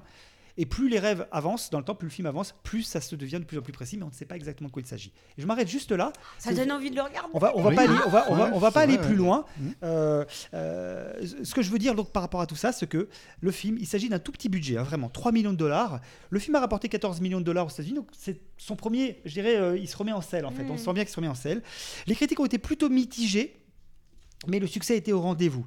Alors, moi, euh, à l'époque, euh, franchement, euh, ce film m'avait littéralement happé C'est à sorti travers. en quelle année, t'as dit 87, 87, Ok. 88 en France. 88 en Ok. France, mais 87 aux États-Unis. Impossible Alors- que tu l'aies vu au cinéma. Christophe. Bah non, ouais. oui. Non, c'est un- Alors, euh, le film à huit moins de ans. 12, le film date à moins de 12 ans, mais bon. Voilà. Alors, le film est loin d'être parfait. Je, le, je vais autant le dire tout de suite. Moi, je l'avais vu, ça m'avait vraiment. À l'époque, je l'ai vu, poum, moi, ça m'avait happé la rétine. hein. Je veux dire, je, là, euh, la non, mais, et je vais te dire pourquoi après derrière. Mais je l'ai revu, évidemment. Je revois le film euh, pour les re- Je l'avais, déjà revu euh, une fois. Là, je l'ai revu ce soir. Alors, le film est loin d'être parfait. Il, il a vieilli, oui, mais surtout, c'est un petit budget. Donc, Il y a du euh, grain, voilà. quoi. Donc, euh, et puis il a des petits défauts. La, la montée en puissance du film, toute la première partie, elle est, tu- tu- il y a une espèce de, de mystère comme ça Mm. qui avance. Tu t'es pris dedans. Euh, et, et- et- et puis, et puis, euh, et puis tu, euh, comment on appelle ça? Euh, il vire toutes les feuilles, ça y est, terminé. Donc ça c'est très très bon. Mais par contre, tu as un petit ventre creux. Il y a un moment où, euh, bon, euh, les, les- les possédés qui, qui, qui, qui- coursent, qui coursent les survivants, des plans sympas. Bon, euh, à un moment, bon, ok, ça, c'est- ce serait bien que ça avance, qu'on passe à l'étape So suivante. Mm. Euh, je trouve que des fois le jeu des acteurs pour certains est un peu un peu Mm. limite des fois c'est un peu outré dans les réactions ce qui fait que bon tu peux tu peux être un peu là-dessus les, décors c'est- sont C'est victime de son âge aussi, enfin, les jeux Euh, outrés. non euh, je, je- je trouve que certains acteurs ils ont je- font un peu des caisses des fois certains certains Attends, dans tous. Twin Peaks, par exemple, les jeux outrés. On... Tu peux pas parler de Twin Peaks, tu n'as pas le droit Pardon, de, pas non, de dire ça de Twin Peaks. mais-. Tu as raison, tu as raison, tu as raison. Tu as tout à fait raison en fait. C'est quand même une, Ouais. euh, une période, quoi. Voilà. Bah là, en tout cas, on le sent un petit peu. Mais si tu veux, euh, mais, mais encore une fois, c'est pas tous. Et puis, de toute façon, de manière générale, le film peut accuser un peu son budget réduit. Quand même, pour, D'accord. pour, pour- pour le budget qu'il y a, c'est pas une série Z du tout. hein. parce que derrière, euh, moi je vais vous dire honnêtement, c'est ces petits points-là, c'est, c'est- ça, ça- ça se laisse, euh, on peut passer dessus. Par contre, par contre, par contre, moi je me souviens qu'à l'époque, euh, le film, je me suis dit, mais pourquoi est-ce que me- me- ce film m'avait marqué si fort? Et j'ai retrouvé ces séquences qui m'avaient marqué. Je vais pas rentrer dans le détail, mais juste pour vous dire, c'est, c'est même si pour moi, par rapport à d'autres films de Carpenter, celui-là, on peut le considérer un peu peut-être mineur par rapport à d'autres films de Carpenter, il a une force, euh, je trouve, dans la suggestion et dans, le, et dans, le, et dans, et dans ce qu'il véhicule. Bah, euh, simplement, déjà le concept, le concept, moi j'adore le concept du film, c'est-à-dire que le mal, en gros, le mal, le- la nature même, l'essence du mal est expliquée, en fait, il cherche à l'expliquer, à l'analyser scientifiquement. Ça, je trouve ça génial comme Mm. idée. C'est con, mais ouais, en fait, il n'y a pas de religiosité, il n'y a, pas de- y a pas de croix brandie, il n'y a pas de oh là, va-t'en Satan, pas du tout, rien. Non, non. En fait, tu es dans le quantique, tu es dans le subatomique. C'est-à-dire que la notion d'anti-dieu, c'est le principe antimatière-matière. Et donc, Mm. il, est, il est que dans cette logique-là. Et donc, même à un moment, on finit par se dire, mais. mais euh, C'est pas euh, déconnant. c'est c'est pas déconnant. Alors, encore une fois, il y a tout un discours un petit peu, je dis un peu, un peu, un peu, euh, un peu tout, pas touffu, mais un peu euh, euh, fumeux, quoi, Ouais. scientifique, mais on, on s'en fout quelque part. C'est le décorum, C'est le décorum. Mm. Donc, tu as un habillage pseudo-techno qui veut pas dire grand chose, mais le principe de base, c'est génial. C'est-à-dire qu'en gros, c'est qu'il y a un moment où la connaissance humaine ne peut pas descendre au niveau subatomique. C'est qu'à un moment, ta connaissance humaine, elle est limitée. Mm. Et donc, tout est possible. Et là, ça peut être, que ce soit au niveau du voyage du temps, dans le temps, la présence, effectivement, de la notion de mal, etc. euh, le, le- voilà. Et, comment ces forces s'équilibrent, au-delà de toute religiosité. Euh, J'ai quasiment fini, ça c'est est génial. fort, il est fort. Un autre point, un des maquillages les parmi les plus dégueulasses qui m'ait jamais été donné de voir. Je vais passer je crois vraiment, où la, où la possession ressemble li- littéralement à une maladie, une décomposition du corps.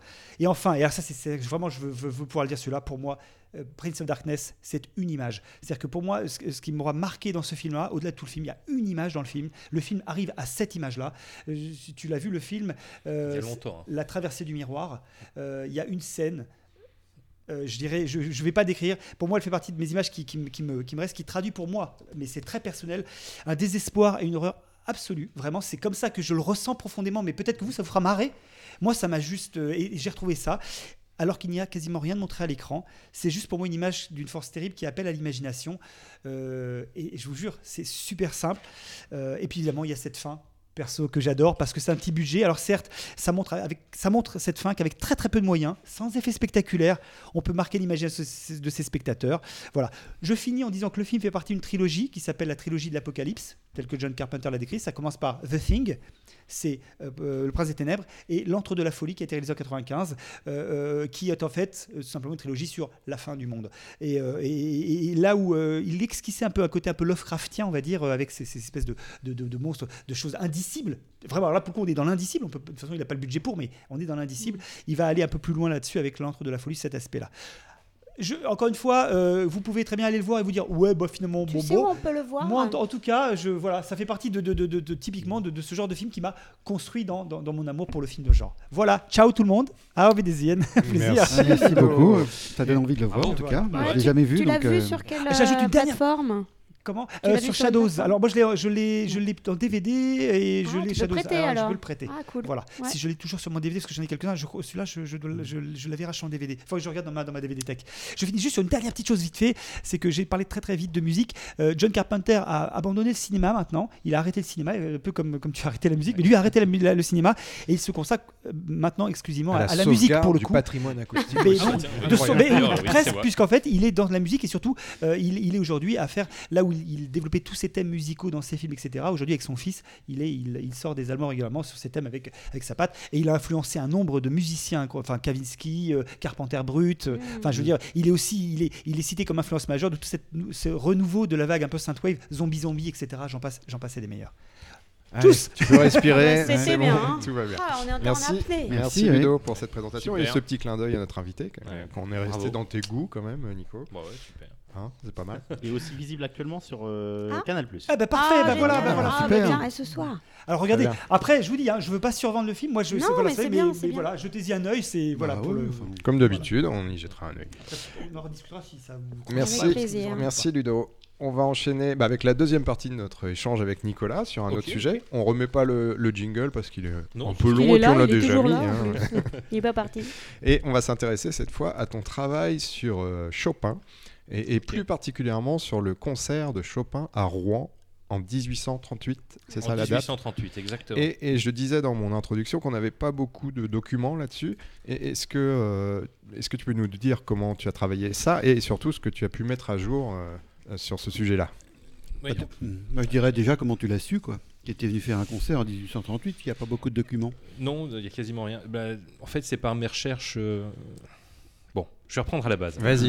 Mais ça va aller vite. hein. Non non vas-y. Euh, vas-y. euh, donc, face à mon magasin, il y, a- il y a une église en ruine qui s'appelle l'église Saint-Pierre-du-Châtel. Ouais. Euh, donc, bon, que je, je vois Très un petit peu tous les jours. Voilà, c'est des ruines romantiques. Mm. Et, euh, et donc, bon, je me suis, euh, enfin, par la force des choses, je me suis intéressé au bâtiment et euh, à son histoire. Donc, j'ai voulu un petit peu retracer le- les origines de ce bâtiment-là. Et bon, je suis- j'ai mis le doigt dans un, un truc, mais incroyable. quoi. Ça m'est déjà arrivé. Ouais, donc là, euh, je vois pas du tout. euh, j'ai pas compris. Vas-y, poursuis. Et donc, euh, oui, bah, je me suis retrouvé à faire des, des recherches, mais des, des vraies recherches, quoi. C'est-à-dire euh, les bibliothèques patrimoniales, les archives. Des recherches euh, sur le bâtiment. hein. sur le bâtiment, ouais, les- l'histoire de cette ancienne église, euh, voilà, qui est complètement, euh, qui a été détruite en 44 Mm.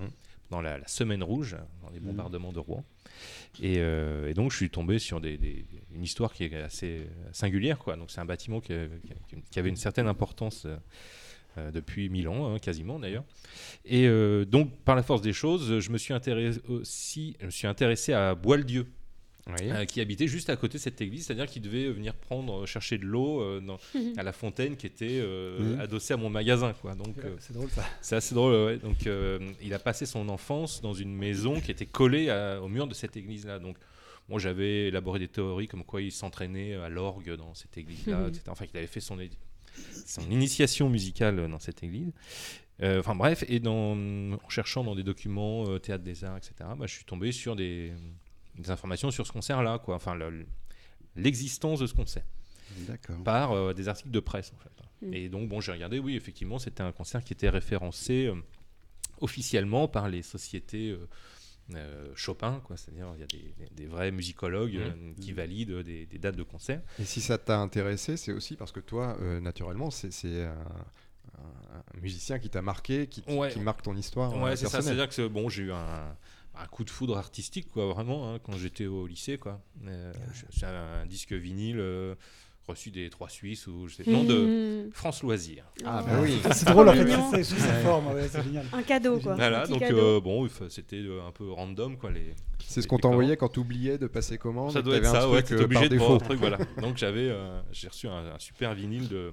C'était le deuxième concerto de Chopin par euh, Ivo Pogorelic et Claudio Abbado à la direction. Donc c'était euh, la, la Dream Team, quoi, vraiment. Mais bon, je m'attendais pas du tout à ça, quoi. Mais moi qui étais pianiste, euh, en fait, j'avais jamais eu le droit de jouer du Chopin euh, pendant mes études parce que ça- c'est considéré comme. euh, Trop difficile? Ouais, c'est quelque chose, faut, faut, c'est l'histoire d'une vie de pratique quoi, pour arriver à jouer correctement parce que Mm. ça, ça nécessite des aptitudes techniques. C'est horrible de dire ça à un gamin. Ah non, mais C'est incroyable. ouais, j'étais obligé de jouer du Mozart, euh, du Bach et ou des exercices des écossaises de, enfin des, compositeurs complètement inconnus. Et, et quand on n'a pas un certain niveau technique, on n'a pas le droit d'aborder euh, ces- Mm. ces, ces pièces-là en venant d'une éducation classique. Quoi. Mm. Moi, j'étais dans une école. euh, Bon, c'était pas le conservatoire, mais quelque chose qui ressemblait à ça, quoi. Et, euh, et c'est vrai que bon, finalement, le sujet n'a jamais été trop abordé, quoi. Alors, j'ai déjà entendu des morceaux comme ça dans le- qui flottaient dans l'air en attendant euh, des, dans- des cours de piano, enfin des, des élèves qui En appelant la CAF et supérieur. en étant placé Voilà, sur la musique d'accueil. Ouais, c'était 14 minutes d'attente. Et, euh, et donc oui, bon, je, je me- j'ai eu un- une sorte de coup de foudre euh, euh, vraiment artistique. Quoi. Vraiment, je me suis dit, c'est l'équilibre parfait. Quoi. Et euh, bon, je, c'est pareil, je suis tombé dedans quoi, et j'ai commencé à m'y intéresser vraiment et à essayer de jouer quoi, surtout Alors le- oui, bah oui, les que- morceaux. Parce que c'est des morceaux, effectivement, qui nécessitent une grosse technique. Et euh, bon, au bout d'un moment, ouais, j'ai- réussi à aborder plus ou moins les, les choses.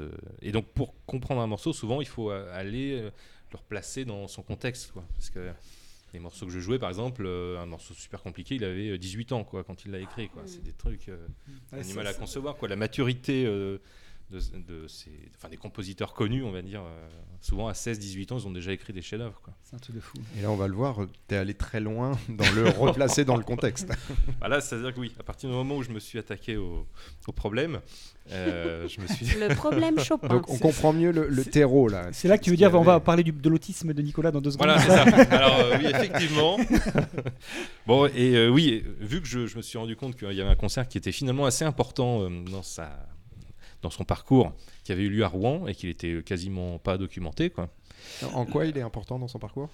Euh, parce que euh, c'est son premier, enfin son non, son deuxième grand concert en province et c'est à une période charnière de sa vie, c'est-à-dire que deux mois après, il se mettait avec Georges Sand en couple et je voulais savoir si Georges Sand était présente à Rouen à ce concert-là, etc. S'il n'y avait Sach- pas eu. euh, Sachant qu'il donnait peu de concerts, non de, de ce que très peu de concerts. ouais. C'était pas du tout un homme de concert. Et euh, bon, le, ce qu'on apprend dans le podcast, c'est qu'il avait un de ses amis d'enfance qui avait, qui avait euh, fui la Pologne et qui s'était installé à Rouen. Et, euh, et donc, euh, pour euh, aider cet ami polonais, pour faire une sorte de, de- de cagnotte quoi, pour les, les réfugiés polonais en France, il était venu à Rouen spécifiquement pour un concert, donc était sold out avec tout. Mais finalement, il y avait quasiment que la presse parisienne qui était présente. quoi. C'est un événement vraiment important. Et il a fallu reconstituer à peu près tout et surtout savoir à quel endroit euh, précisément le, le concert avait eu lieu. Quoi. Et, et ça, on le trouvait nulle part. Ça, on le trouvait nulle Bah, part. L'endroit précis du concert. euh, il était noté euh, dans la grande salle de l'hôtel de ville de Rouen. Oui. oui, mais alors. euh, Ouais, mais- Laquelle Ouais, mais- Il y en a plusieurs des grandes C'est ça. Ah oui. C'est-à-dire que je suis allé aux archives municipales, donc euh, dans, en haut, euh, tu vois, Au-dessus au de mon dernier bureau. étage, au-dessus de ton bureau, voilà. Et euh, donc c'est vrai que j'ai passé pas mal de temps. J'aurais demandé, bon bah non, tout a brûlé dans un incendie en 1926. On n'a plus aucune trace des plans de l'époque, etc.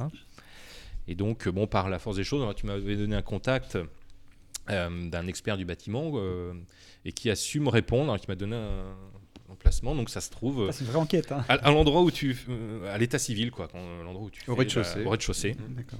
Ta, ta carte d'identité, bah, à l'époque c'était une grande salle euh, avec des gradins en bois euh, au fond, et euh, donc le, le concert avait eu lieu à cet endroit-là, quoi. Et jusqu'où t'es allé dans tes recherches Qu'est-ce que t'as retrouvé comme information euh Bah, j'ai retrouvé surtout euh, ce que j'ai voulu refaire. Un jockstrap. Ah, ouais, ça. Bah, ce que j'ai, euh, je me suis amusé à faire, c'est de retracer le voyage, quoi, au niveau sonore. Parce que c'est vrai que le, le rapport, alors déjà au voyage, le rapport au temps, aux distances, ça n'a absolument rien à voir avec Mm. euh, ce qu'il y a aujourd'hui. C'est-à-dire euh, en 1838, donc c'était déjà euh, un temps qui était, euh, euh, raisonnable, mais il fallait mettre entre 12 et 15 heures de Paris à Rouen, quoi. En, Mm. en malposte, c'est-à-dire le. Comme en train aujourd'hui, finalement. Euh, Comme en train, voilà. Finalement, même des fois, c'est pas c'est. si euh, non, mais le- d'ailleurs, le trajet en train en 1878 était plus rapide oui, que le, vu ça, ouais. le trajet qu'aujourd'hui. C'est drôle ça par contre. Mais bon, donc voilà, qu'il fallait, euh, c'était comme ça, quoi. Il fallait prendre la, la voie romaine euh, de Ouais, l'époque, et puis on, on faisait Paris-Rouen. Ça mettait un certain temps, donc il fallait partir tôt le matin pour arriver juste avant la nuit, quoi. Et, euh, et donc, oui, bah, j'essaie de re- recréer aussi euh, le- les sons de l'arrivée à Rouen. Parce que Mm. quand tu rentrais à Rouen, tu rentrais par la rue Grand Pont. J'ai trouvé ça dans des, dans des carnets de voyageurs de l'époque qui expliquaient que oui, pour euh, arriver à Rouen, il fallait passer par là. Donc tu te retrouvais rue Grand Pont et tu passais sur le parvis de la cathédrale. Et le, le lieu où devait normalement euh, aller rejoindre Chopin, enfin Chopin aller rejoindre son ami polonais, il habitait à l'Hôtel Dieu, c'est-à-dire à la préfecture actuelle, quoi. Et donc il arrivait par la rue Grand Pont, parvis de la cathédrale, et là il remontait la rue du Gros, Horloge tout droit jusqu'à l'Hôtel Dieu, parce qu'à l'époque c'était un axe euh, qui s'appelait le Décumanus euh, 2, et donc qui faisait euh, parvis de la cathédrale jusqu'à l'Hôtel Dieu, c'était la ligne droite. Quoi. Et donc euh, j'essaie de recréer les, les- le, le son quand on passe rue du Gros Horloge. Donc, euh, euh, enfin bon voilà, je me suis amusé euh, C'est- une de la partie très reconstitution. réussie. Ça s'entend. hein. Ouais. C'est une partie très réussie. Et euh, on l'a peut-être pas précisé jusque-là, mais tu as fait de cette histoire un podcast Ouais voilà, en c'est-à-dire langue française, mais aussi en langue anglaise. Voilà, c'est ça. C'est-à-dire que là, j'ai fait deux versions de, de ce podcast-là. Alors, ça dure une heure. Mmh. Euh, c'est un podcast euh, bon, à la base qui était musicologique, c'est-à-dire euh, qui était censé être un peu technique.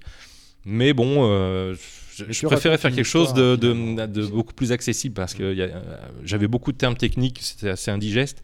Et j'ai voulu fluidifier pour que ça puisse parler à même euh, l'écouter en famille, en voiture. euh, voilà, pourquoi pas quoi. Ça, ça- même Pour- s'il y a quelques termes qu'on comprend, voilà, derrière. exactement, c'est nickel, c'est c'est fait pour. Et euh, bon, voilà, après moi, je, ça m'intéresse, enfin, c'est ma, un peu ma passion, mais bon, je voulais le transmettre un peu à d'autres passionnés. Et euh, bon, c'est vrai qu'il y a des spécialistes de Chopin qui m'ont contacté. Euh, dire, ouais. Ouais, et euh, j'ai eu, et ça va apparemment, euh, parce que avant de sortir le podcast, j'ai passé beaucoup de temps à revérifier, euh, voilà, est-ce qu'il y avait des incohérences, est-ce que voilà, parce que je sais que si je fais des erreurs, on va me tomber dessus. Parce que bon, c'est normal, hein, le milieu des spécialistes, les biographes, etc. Si euh, on commence à dire euh, Et, et moi, je te trouve un peu modeste quand tu dis bah, euh, ça va. Parce que Enfin, les commentaires qu'on peut lire, ouais, c'est ce que j'allais dire. Ouais. c'est plutôt élogieux de la part de, de- de spécialistes de, de Chopin. J'ai vu ça des gens de musicologues et tout qui, qui, qui, qui louaient ton travail en fait. hein. bah, apparemment ça va. Ça va, alors ça va. non, mais jusqu'ici, euh, voilà. Jusqu'ici, j'ai pas eu de. de- On- n'a pas euh, mis en, en doute euh, les choses que j'ai. Et, Que j'exp- et ce podcast, je le disais tout à l'heure, Ouais. il, intéresse, euh, il intéresse à l'international, puisqu'il y a une version anglaise. Ouais, voilà, avec alors, euh, voix, euh, la- c'est pas n'importe qui, quoi. Ouais, c'est ça. c'est- J'ai une version, euh, donc la version française, alors euh, qui, est, qui est super. C'est la première version que j'ai faite. Alors, je suis très content. J'ai eu pas mal de- d'intervenants et euh, j'ai fait une version anglaise. Et je voudrais faire aussi la version polonaise parce que Chopin est une star en Pologne. Hein, euh, donc il est fêté, euh, surtout en ce moment là, il y, a il y a un festival, c'est Chopin et son Europe euh, à Varsovie, donc c'est une grande fête euh, nationale. Et euh, donc voilà, je suis en train de, de travailler, euh, à déjà prendre les contacts, mais J'allais dire les contacts, c'était ça ma, question. Tu, tu... j'ai, ouais, ouais, il y a des associations qui, enfin, ça, ça va se faire. D'accord. Tu, Voilà. En tout cas, tu vois. C'est des gens qui te contactent ou c'est toi qui vas Euh, vers non, j'ai demandé à des personnes, ouais. euh, D'accord. et donc euh, bon, je, je, je, je vais le faire. Génial. ça, ça sera pas tout de suite, hein, parce que là, euh, voilà. Le, le délai entre, enfin pas le délai, oui, le, le- le temps entre la version française et la version anglaise, il s'est passé beaucoup de Euh, temps. ça doit être six mois, je Six crois. mois, ouais. Le temps de traduire. Alors, c'est euh, la voix principale, c'est euh, c'est une, une amie qui s'appelle Renée, euh, qui est américaine en fait et qui est installée à Paris. Et euh, qui tiens, juste, c'est l'occasion de faire une petite parenthèse. Ouais. Tu peux nous dire ce que tu as fait, euh, que- quel projet tu as mené Oui, alors. dans le passé. C'est super Oui, intéressant. C'est assez, assez, assez fort. C'est-à-dire que euh, en 2009, je crois, euh, bon, j'étais, je passais pas mal de temps sur le forum des Inrock. Euh, à l'époque, hein, ça fait longtemps maintenant, en année internet. l'époque des forums, quoi. À l'époque des forums. Et donc, euh, j'avais monté un groupe virtuel à l'époque. euh, donc, ça- parce que c'est vrai que ça, ça n'existait pas encore, parce qu'on n'avait pas les moyens d'aujourd'hui, quoi. Et euh, j'avais, euh, on avait monté avec des, des gens que j'avais, avec qui ça passait bien, quoi, euh, un groupe vraiment de pop, euh, Britpop, quoi. My Sidekicks. Voilà, qui s'appelle My Sidekicks. Et euh, on s'est dit, bon, bah voilà, quatre musiciens, on va essayer de faire un album sans jamais se voir, quoi. Challenge. So, euh, Et, euh, en 2009. confinement. En 2009, hein. Ouais, en 2009, c'est-à-dire qu'il n'y avait je pas en transfert, fait. il avait pas. Alors, au bout d'un moment, on avait un truc qui s'appelait You Send It. C'était un mini WeTransfer où tu envoyais du 100 mégas, un truc comme ça. Ah. Et donc, c'était euh, très compliqué à faire en fait.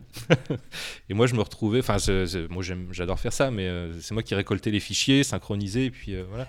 Comment, qui était le chef C'est toi le chef d'orchestre? Enfin, On va dire euh, technique, oui. Enfin, euh, Mais sur la composition la composition, pas vraiment. Ça moi, partait je- de quoi? D'une de basse, une un Euh, riff de alors, il y a Xavier euh, Mathès qui est le, mon chanteur euh, que je n'ai jamais vu. Hein. C'est incroyable. Dix ans après, Moi, toujours pas vu. Enfin, je- Toujours pas Il, aujourd'hui. est, euh, il habite à, à côté de Marseille. Vous ne vous êtes jamais vu On s'est jamais toujours pas maintenant Pas- pas Ah non, je, je n'ai 14 jamais ans après. Incroyable. On s'est- C'est toujours pas vu. Incroyable. C'était d'ailleurs la petite marque de fabrique quand tu présentais le groupe. euh, Ouais, ouais, le groupe qui ne s'est jamais rencontré, mais euh, par exemple là, j'ai j'ai toujours pas vu, euh, voilà. Mais pourtant, je Avec me- des compos super efficaces. Enfin, euh, je, je, Bah, je, je sais pas, mais Bah, euh, on, a- on- ça Ça va, ça va. ça- C'était quasi prémonitoire par rapport au Covid en fait. Euh, Bah, non, mais c'est vrai que euh, pendant le Covid, euh, 10 ans d'avance. c'est c'est ce qu'on s'est dit quand on voyait toutes les vidéos avec euh, les gens qui Ouais. se filmaient chez eux. Et bon, bah, c'est exactement nous ce qu'on faisait, mais avec à l'époque c'était très compliqué à Oui. faire. Et, euh, Et, et- et donc, donc sur le, la- la- pour venir juste sur la composition, en fait, est-ce que c'est quelqu'un qui avait qui arrivait avec une donc tu me disais le chanteur, il venait avec quelque chose Je- souvent, un ouais, ouais, c'est Xavier qui arrivait avec une trame euh, guitare-chant. Et puis, euh, voilà, moi après, euh, j'aime bien faire les arrangements, les, ça. On, hein va refermer Ah, la je, je refais ma parenthèse. Tout ça pour dire que René, euh, c'était Voilà, la René. chanteuse euh, de, cette formation-là, donc euh, qui était américaine, donc qui avait une voix qui dénotait bien par rapport au chanteur. Donc on avait un chanteur, une chanteuse. Moi, je faisais euh, guitare, piano, basse, euh, etc. Et on avait un batteur euh, à Chinon. voilà.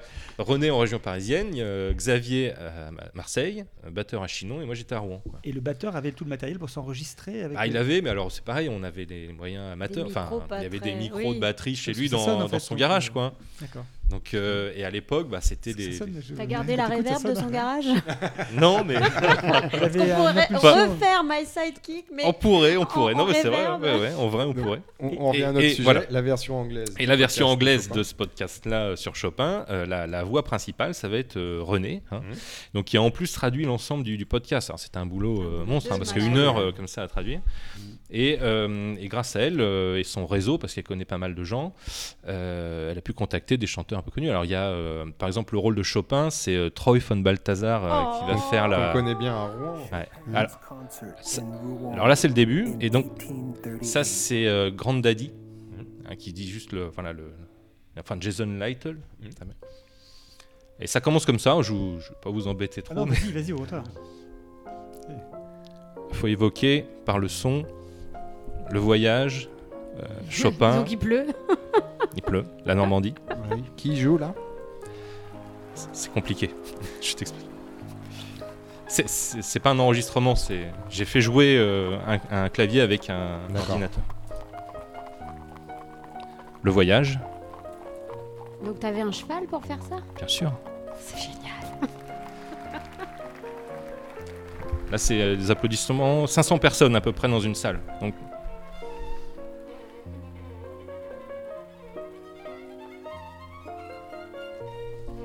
c'est comme j'aurais aimé jouer. voilà. Ça, c'est l'introduction. Alors attends, parce que là j'ai Alors. déjà, juste deux questions, si je, je- faut que je les pose. C'est euh, le- donc le son des chevaux, c'est le- le- les applaudissements. Alors, c'est, euh, j'ai trouvé ça sur une banque de sons de la BBC. D'accord. Et donc, euh, qui correspond aux applaudissements d'une salle de 500 personnes. Ok, voilà, qui correspond entendu dire au 500 volume de- au nombre de personnes qu'il y avait au concert de Rouen. Dans la salle de l'hôtel de C'est incroyable, là. c'est ça que je me suis oui, il n'aurait pas mis des applaudissements. Oui, Ça détail. euh, voilà. Non, mais euh, Oui, oui. et à côté de ça, donc là, le morceau qu'on entend Alors pareil pour être raccord, euh, euh, donc j'ai trouvé un fichier euh, MIDI en fait, c'est-à-dire des un fichier informatique avec le- les notes. Ah, comment vulgariser ça? Bon, en gros, j'ai fait jouer une banque de sons par mon ordinateur. Euh, je lui ai fait jouer les sons d'un piano Broadwood de 1838. C'est-à-dire un- un- le son d'un piano d'époque. Les pianos d'aujourd'hui n'ont pas du tout le son des pianos euh, qu'on avait en 1838. C'est toi qui joues là en fait? C'est pas moi. Enfin, j'ai. euh, C'est une programmation. C'est moi qui l'ai remanié pour qu'il sonne naturel. C'est une programmation MIDI alors. C'est une programmation MIDI, mais euh, réarrangée. Réarrangé. Avec, avec ce. ce- ce- A- Avec euh, le, le tempo qui correspondrait à celui de l'époque, c'est-à-dire plus lent D'accord. que ce qu'on a aujourd'hui. Il l'a fait en début d'après-midi. Et- C'est une programmation midi à 14h. Midi à Oh. 14h. Oh, joli, joli. Merci. Et euh, enfin bon voilà, mais euh, oui c'est. Pourtant, il était à l'heure. Pourtant, oui. Enfin, le, le concept du podcast, c'est justement de retrouver comme ça des, des, des ambiances, des, des sons. Et We are going to discuss the short but interesting life Voilà, of ça, the c'est la voix de René. 19th century Magnifique. composer Frédéric Chopin, a brilliant architect of Western piano artistry who wrote, as Donc, many euh, musicologists elle est américaine, now hein, donc, admit, some of the très bel most accent. beautiful pieces of Et donc what au we cours call du, du podcast, euh, voilà, ça on aura euh, Under her inspiration was born the Chopin. adagio of my concerto. C'est trois, il faut and une this Balthazar. morning, Ouais, the ouais. little waltz that I am sending you. Nobody will know except you. Voilà, c'est magnifique quoi. Pareil, J'ai hein, presque envie d'écouter que la version anglaise. Bah, la version française est, est sympa. Alors moi je, je supporte pas entendre ma voix, mais Oui, la, évidemment, la- personne. Oui, c'est normal. Donc, qui fait les voix dans la version française du coup? Ah bah c'est, euh, j'ai pas mal d'amis. euh, Enfin moi, bah, du coup c'est moi qui fais la voix principale. D'accord. Mais j'ai Mathieu Farcy euh, Oui, qui qu'on a reçu à ce micro Vous avez- voilà. et qu'on salue. Euh, Il y a Laurent Ducrot qui est un de mes amis euh, depuis très longtemps, euh, qui fait un journaliste euh, à la fin. euh, Mhm. Voilà parce que je, je prends à la fin du podcast les articles de presse qui sont lus intégralement pour qu'on on ait bien les correspondances avec ce qui s'est passé avant et voilà, qu'on soit cohérent. Et puis euh, bah, il y a ma femme, Mhm. Florence, qui fait euh, Georges Sand. Euh, j'ai euh, Bertrand Rousiès euh, qui fait alors, qui est journaliste à Rouen et qui fait la voix de Schumann. Enfin, je- je- voilà, j'ai essayé d'avoir euh, Mort Schumann Mort Schumann, voilà. Il chante à la fin une petite chanson. et puis euh, bon, bref, l'équipe française, ouais, ouais, c'est vraiment super. Tu- J'étais très content déjà de, de- de- de la façon dont c'était interprété quoi. Et, et du coup, le, donc la version française, déjà, tu étais très content. Tu as, tu as- les gens ont, fait- ont, ont- ont travaillé dessus et tu arrives à quelque chose qui, pour toi, est fini. Mais est-ce que la version euh, du coup anglaise a été l'occasion de peaufiner encore un peu plus le truc ou Non, en fait, euh, c'est euh, déjà écrit C'était. C'était déjà voilà. ouais. Tu, Ouais. tu- tu peux nous dire comment ça vit aujourd'hui ce podcast? Comment il est Bah, reçu? il comment vit sa vie euh, tranquillement là, parce que le, le principe d'un podcast euh, musicologique, c'est-à-dire Mhm. enfin un peu historique musicologique, c'est que ça va pas faire un buzz euh, du- tout de suite, c'est-à-dire que ça va pas monter en flèche avec Mhm. Mm. 100 000 écoutes par jour, durée, etc. Voilà, ça, prend euh, dans la durée. Et là, bon, je, je sais qu'il est, il est écouté euh, assez régulièrement. Bon, c'est ça, c'est pas, c'est pas du tout. euh, C'est pas l'entrepôt, pas- voilà. Bah, c'est pas l'entrepôt. J'ai- J'aimerais bien. Mais euh, non, non, il vit sa vie tranquillement. Et puis, euh, bon, de temps en temps, j'ai des petits retours, euh, des petits messages sympas. Et bon, moi, ça. Je, je cherche pas, euh, il n'y a pas un but lucratif derrière ou quoi que ce Mhm. soit. Euh, le but, c'est de faire trois épisodes. Parce que là, c'est le premier d'une Ah. série de trois. Enfin, trois fois Voilà. trois. Mm. Alors, sur le concert, sur Chopin? Alors, ça sera que sur Chopin. D'accord. Voilà. Mais euh, en gros, je, je vais faire finalement une biographie. Quoi. Donc, les, les deux autres thématiques, ce sera aussi sur des, des concerts ou sur Alors, tout à fait autre chose c'est euh, le thème, ça va être euh, l'influence de Nohant et Majorque euh, sur l'œuvre créative de Chopin et Georges Sand. Voilà. C'est-à-dire que C'est une thèse en fait. hein. je, je vais, c'est pas une Mais- thèse, mais une je, thèse je vais. audio. Une thèse euh, audio. ouais. Il faut que j'aille là-bas, quoi. Ce qui est sympa. Ouais, ça c'est plutôt pas mal. pire. Il y a pire. J'y vais avec mes micros et euh, je vais essayer de récupérer qui, ceux-là pareil. les- je vais essayer de récupérer les, les sons qui sont restés, euh, qui sont restés les mêmes depuis, euh, enfin 1838 quoi. Euh, C'est-à-dire qu'il y, a- il y a- il y a- certaines pièces où ils ont séjourné qui sont restées pareilles. quoi. Christelle? Moi, je, je voudrais vraiment savoir. euh, alors, tu as, ton thème de base. Ouais. Il faut que tu écrives avant de prendre ton son. Ou Ouais. est-ce que tu prends tes sons et après la trame narrative te vient euh, ensuite Et combien de temps ça prend? Euh, bah, en- fait, c'est assez. euh, je, je me laisse guider. C'est-à-dire que je vais faire des prises de son. Je vais me renseigner, je vais me documenter. c'est un mélange, quoi. J'écoute euh, j'écoute de la musique, j'écoute des œuvres, j'essaie de les analyser ou de voir des analyses euh, musicologiques. Puis, on- par ricochet, ça, ça, ça prend, quoi. Y a Donc là, pour le premier podcast, tu saurais estimer combien de temps l'écriture narrative, la Deux ans. construction de ton podcast? Deux ans. Ouais, c'est énorme. Oui, mais bien sûr. Ouais. Ton, ta structure Ça, là en que c'est une 3 fois thèse. 3, tu dis 3 Trois fois trois. Donc c'est à dire que là tu as, les deux derniers. Là, là c'est- Ça, ce que tu viens d'évoquer, ce seront les deux prochains épisodes de la première série. Alors, la première série, c'est qu'il me manque la version polonaise. Ah d'accord, Ah, c'est en fait, d'accord. trilogies dans les trois langues. Voilà, c'est français, anglais, polonais pour chaque épisode. Ok. Voilà, euh, donc bon, ça, ça prend un peu de temps, mais ça va être sympa. Et, euh, et la fin, ça sera sûrement, euh, bah, les, ça sera les dernières années de Chopin après sa rupture avec Georges Sand, et ça va m'emmener, si tout va bien, euh, à Londres et en Écosse. Ah ouais ouais. Donc euh, ouais, ouais, ça va, ça va être sympa. Ça, oui, c'est- en fait, je vais faire une sorte de biographie, mais avec une approche euh, qui n'a pas vraiment été faite pour le moment. C'est ça qui est Euh, intéressant. C'est- bah, je, enfin, C'est là, là- en fait, on a tous une vision euh, particulière. Il y a des spécialistes de Chopin. euh, alors comme moi, ils vont sur le terrain parce que euh, on- Mm. c'est comme ça qu'on comprend euh, Mm. les choses. hein. Et évidemment, tu n'es financé que par toi-même. Voilà, c'est ça. Mais euh, bah, je- c'est mon truc. Quoi. Oui, en ce moment, je suis, sûr. je suis dedans. Alors, pour vous dire, par exemple, je suis allé à Nohant là, la, semaine dernière, là, euh, il y a deux semaines. Et euh, donc, je suis tombé sur une lettre de Georges Sand il y a quelques temps qui parlait d'une randonnée qu'elle faisait avec Chopin Tu euh, vas la faire. entre Nohant et euh, un, un village. J'y suis allé, je Ah, l'ai faite. J'ai pris mes micros Ah, la caméra, j'ai fait les prises de son. C'est tellement Et donc, génial. et j'ai retrouvé le tracé normalement euh, original de cette randonnée-là, qui est un- c'est une petite balade. Ouais. Mais euh, j'ai pris l'ornithologie, les, les sons, Ah, euh, l'Indre, tout ça, c'était super. génial. Et là, c'est que tu peux le faire parce que, euh, je dirais, là, pour le coup, il n'y a pas de, de comment dirais-je, de- je cherche le terme de, de parasitage, de bruit de la vie moderne. Ouais. T'es sur un. c'est J'y vais un- à- souvent, j'y vais à 7h du matin. Ok, Hmm. d'accord. Euh, en fait, les prises de son, si par exemple je veux faire une prise de son à Rouen, bah, j'y vais parce que- euh, le dimanche matin à 7h. Bah oui. Ouais, ça là, que- t'es sûr que. Là, j'aurais quasiment pas de bruit de fond. C'est là que tu chines en même temps aussi, du coup. Oui, par exemple, tomber sur une foire à tout avec un ampli à 3 euros euh, Eh oui, au fond d'une caisse, et bon, euh, je le prends. Bien. Euh, on va passer au petit côté pratique pour conclure ce- Ouais, ouais, cet échange-là. On retrouve le podcast. On va mettre le lien évidemment sur le site de l'entreprise. Oui, alors- tu peux nous dire où on le trouve Bah, on le trouve en fait bah, sur tous les, toutes les plateformes enfin Spotify. Alors, il n'est pas sur Deezer. Mhm. hein. Je suis team Spotify aussi. apparemment. hein, voilà. Euh, Apple Podcast, euh, euh, enfin euh, à peu près YouTube. hein. aussi, je l'ai Ouais. mis. ouais. Oui, tu veux. On met les références sur le Voilà, site. donc ça s'appelle euh, le concert de Chopin à Rouen en 1838. Voilà, j'allais te En demander. le français. Exactement. Et en anglais, bon, j'ai un accent qui ne va pas euh, trop marcher, mais voilà, il y a- il y a la version anglaise. Le concert de Chopin. Enfin, un à le, à le Rouen en 1838. Je peux faire en allemand aussi. Je suis. je suis- je suis- On va s'arrêter là sur cette partie. Juste pour un, un petit bonbon là pour nous faire plaisir, j'ai- j'aimerais, parce que je te connais un petit peu par ailleurs, mais tu peux nous, nous expliquer un petit peu ta période euh, bal musette Ah qui, oui. qui donne une Oui. autre facette de ta Oui, personnalité. l'autre côté, euh, le côté De- gelée verte un peu. euh, de- Obscur de la C'est la force. Dark Side. Ouais, c'est ça. Bon, Avec illustration sonore. non, alors là, je. Ah, pas Non, mais euh, mon parcours, j'ai un parcours un peu particulier, quoi. Mais euh, donc j'ai plaqué. Je, te- je faisais une école de physique et j'ai plaqué en plein milieu de ma première année euh, le- mes études pour devenir prof de piano dans une petite école. euh, voilà, une asso. Enfin, je faisais de informatique musicale, basse, piano et je sais plus. Voilà. Et, euh, et donc, par la force des choses, je suis devenu musicien professionnel, quoi. C'était devenu mon métier, quoi. Et euh, souvent, on va euh, jouer en orchestre euh, pour pouvoir euh, Survivre. exactement s'alimenter Eh oui, correctement. évidemment. Et donc, le, le- par défaut, c'est vrai que le, le- le premier truc qui, qui se présente souvent, c'est le bal musette, quoi. C'est ça. Et donc, à l'époque, euh, ça se fait encore, mais beaucoup Ouais. moins.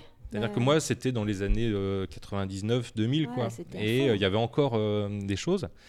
Et je me souviens, euh, c'était pas mal payé en plus. hein. C'était Mm. euh, 1200 francs euh, Mm. le- ou 1500 Ouais, un francs la soirée. quoi. sympa, ouais. Tu faisais danser les gens. Et je faisais euh, guincher les, Ah, les gens. c'est Donc, euh, trop beau. donc je me suis retrouvé dans des. euh, alors- Ah, Quel instrument- anecdote. Quel instrument tu faisais en, en général? Quel instrument tu. tu- euh, bah, j'étais souvent au piano quand même. Ouais.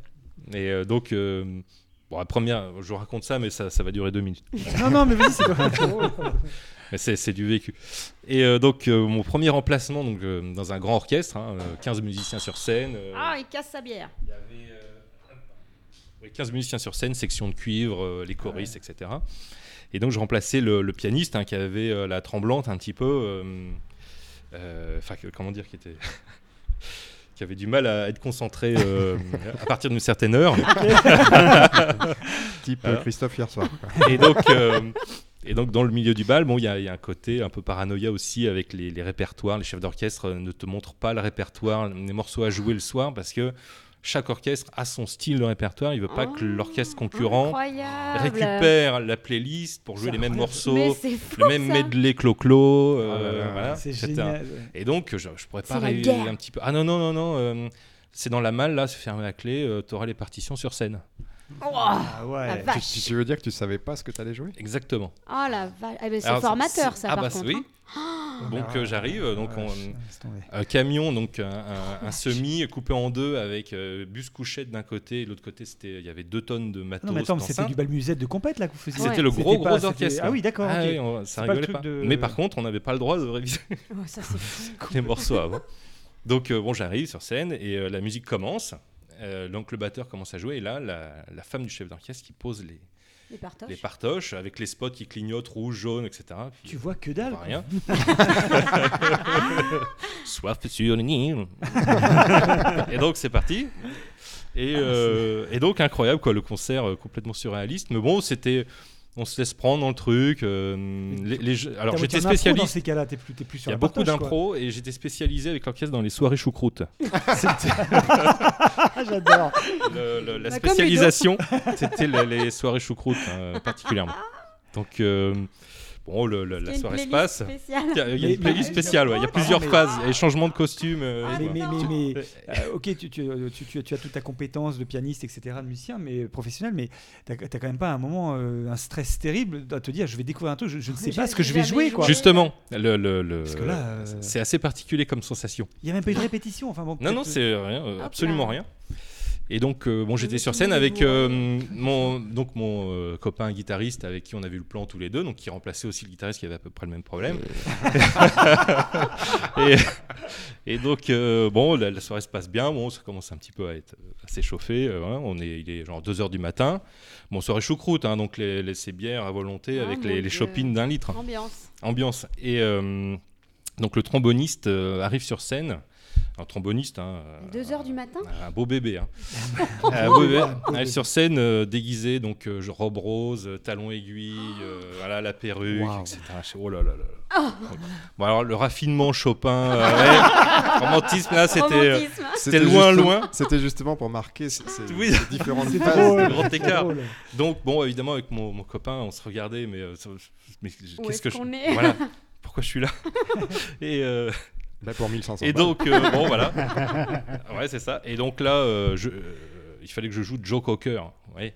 Tin, tin, tin, tin, tin, Oh mon Dieu, donc il se tin. Et là, c'est parti. Ah. Striptease. Oh, quelle horreur. Donc là, bon, alors le- évidemment, t'imagines le public, hein, tout le monde. Ils sont Ils tous Ils ont bourrés 5 aussi. grammes euh, Ah, dans la chaque bras. vache. Oh, Ah, mon Dieu. voilà. Mais pourquoi ce, ce Et donc, morceau et feuillage en règle, Ah. hein, sur du Joe Cocker, hein, c'était moi, hein, évidemment. ouais. Ah. Et, euh, et il se re- et donc dos au public à la fin, donc torse nu, etc. Et puis il se retourne vers le public. Là, il ouvre ses Donc, mains. Et là, deux œufs sur le plat en plastique collés Oh. sur les tétons. et là, et là- donc bon, tout le monde plié de. Moi, je tombe mon tabouret. Parce que je m'y attendais pas du tout. Et, voilà. Et donc, euh, voilà, donc le, le métier de musicien. C'est aussi ça. Et c'est ce jour-là que tu as dit, je- j'arrête définitivement la musique. Alors, c'était ma première expérience. C'est là où après, il voulait plus En rencontrer les gens que- qui à distance. Il ne veut plus- plus encore enregistrer des oiseaux. C'était- c'était- Là aussi, c'était le concert des musiciens qui se sont jamais rencontrés. Voilà, on s'était jamais rencontrés avant. je- Et donc, euh, bah, c'était mon, mon premier euh, pied dans le milieu. Et je suis resté euh, temps, euh, resté? un an et demi, je crois, dans cet orchestre-là. On a donc on a fait pas mal aussi l'Allemagne. euh, On faisait l'été, je faisais le lac de Constance euh, en petit.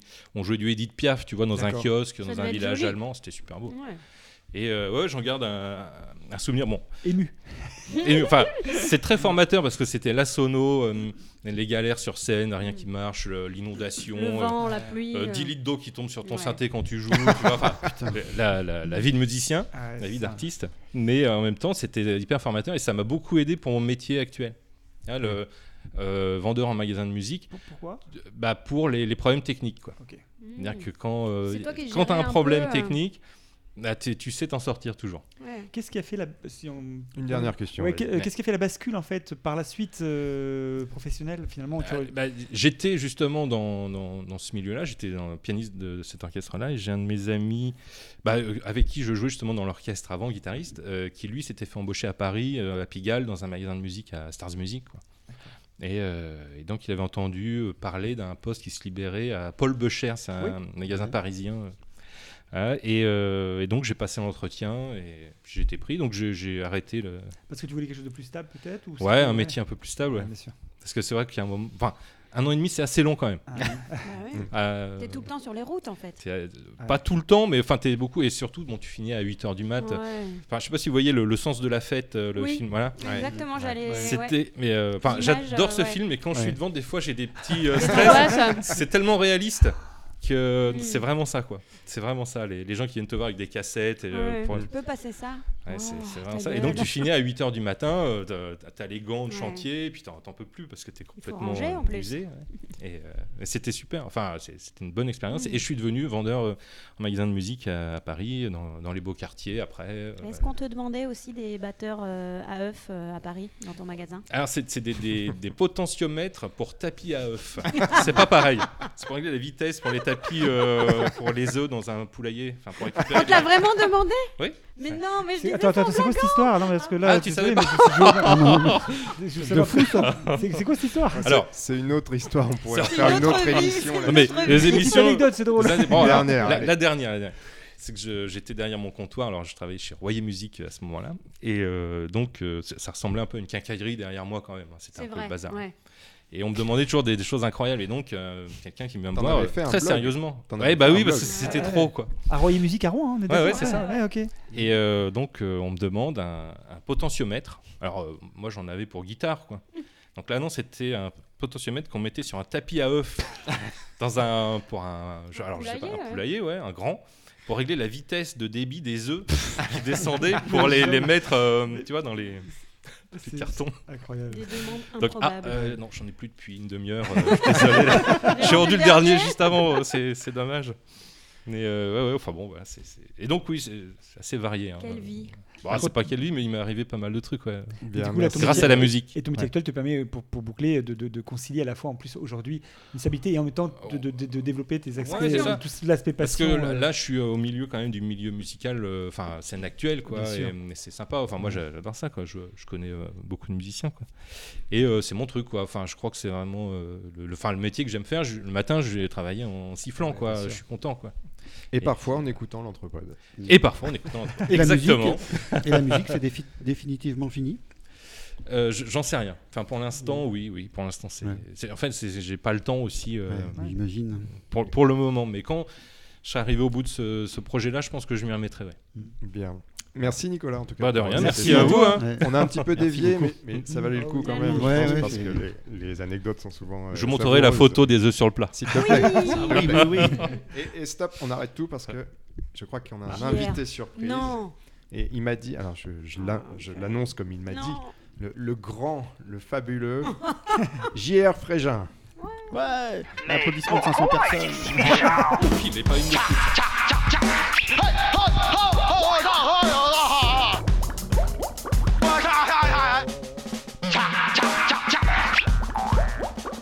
JR, m'appeler JR, m'appeler JR, m'appeler JR. Donc effectivement, Nicolas, hein, je vais laisser ma place à JR. hein, je lui laisse mon siège. hein, je, je me dédouane totalement de, de ce qui pourrait être amené à raconter. Euh, Bah, bah, bah, bonjour à la petite euh, sympathique équipe de l'Anthropode. hein.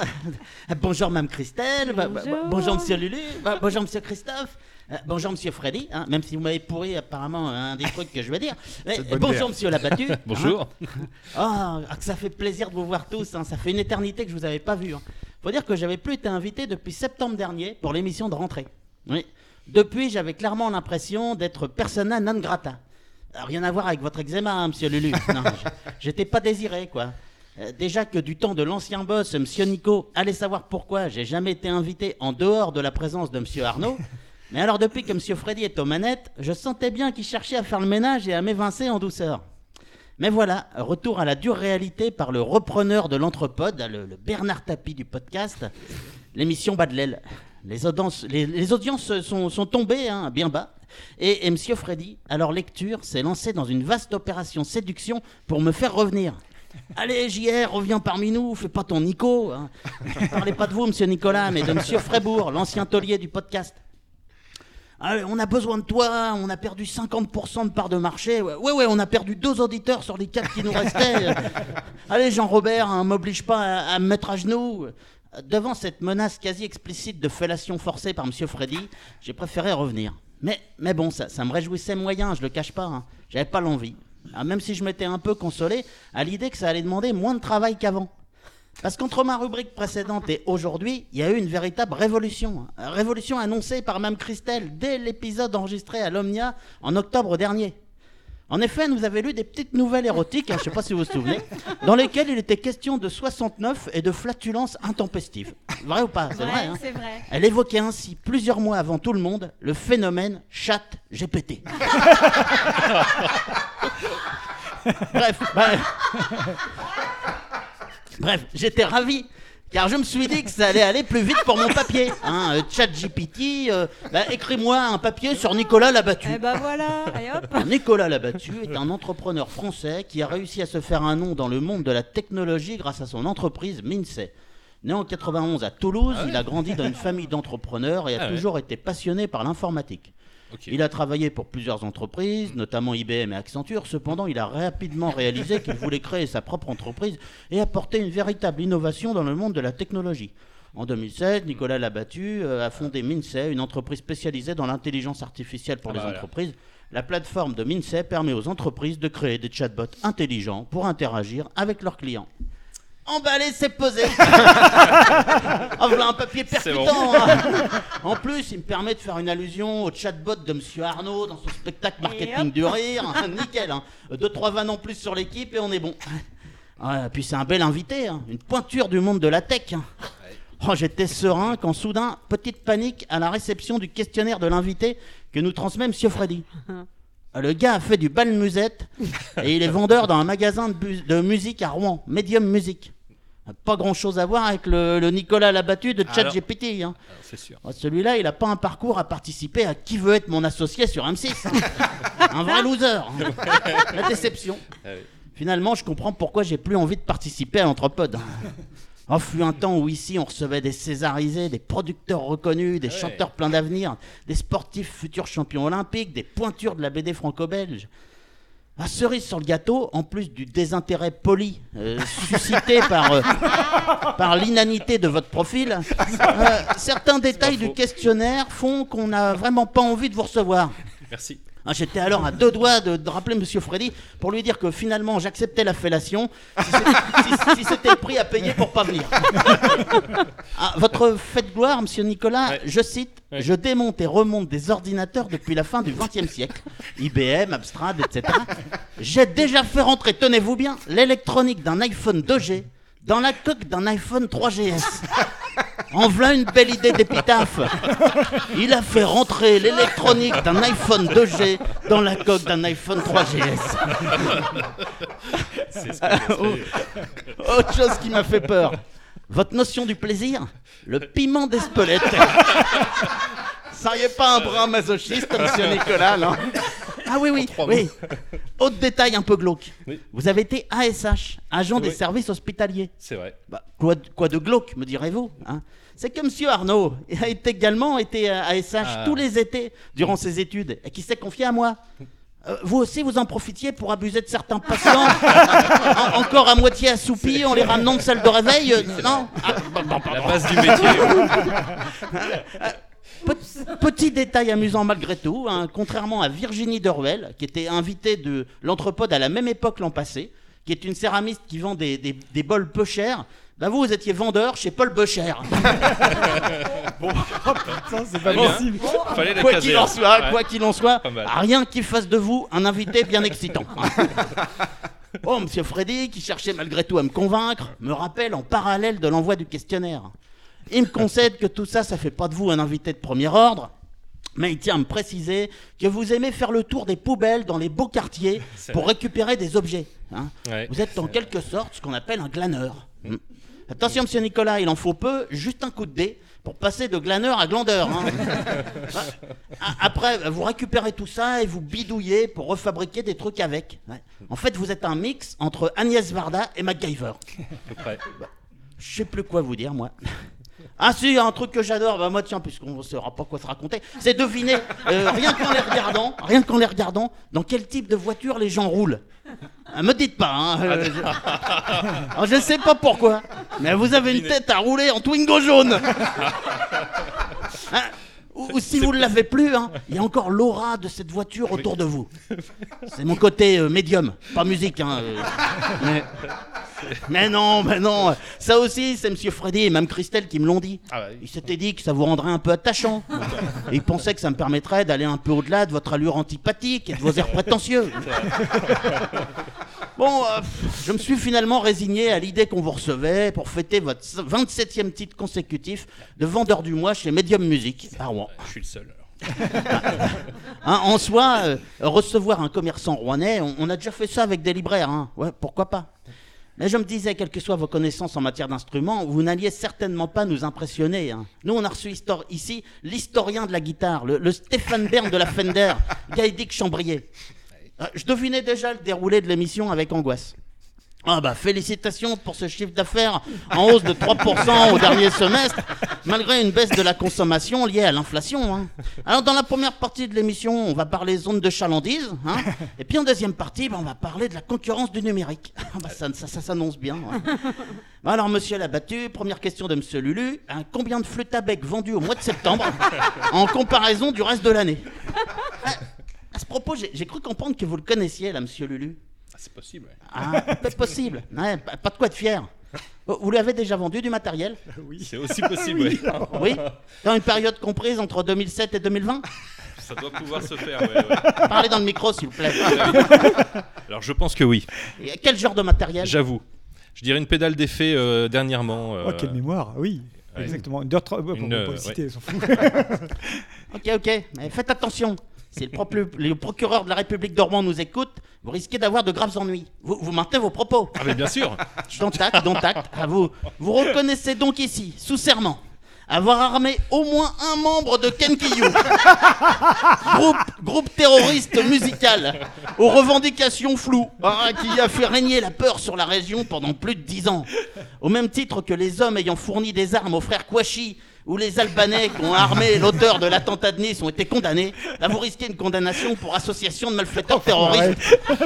Ah, alors, certes, telle action directe, le, le groupe Kenkiyu s'est dissous, hein, il nous reste ici deux membres éminents, et, et prépare de mauvais coups dans l'ombre au sein de diverses cellules dormantes.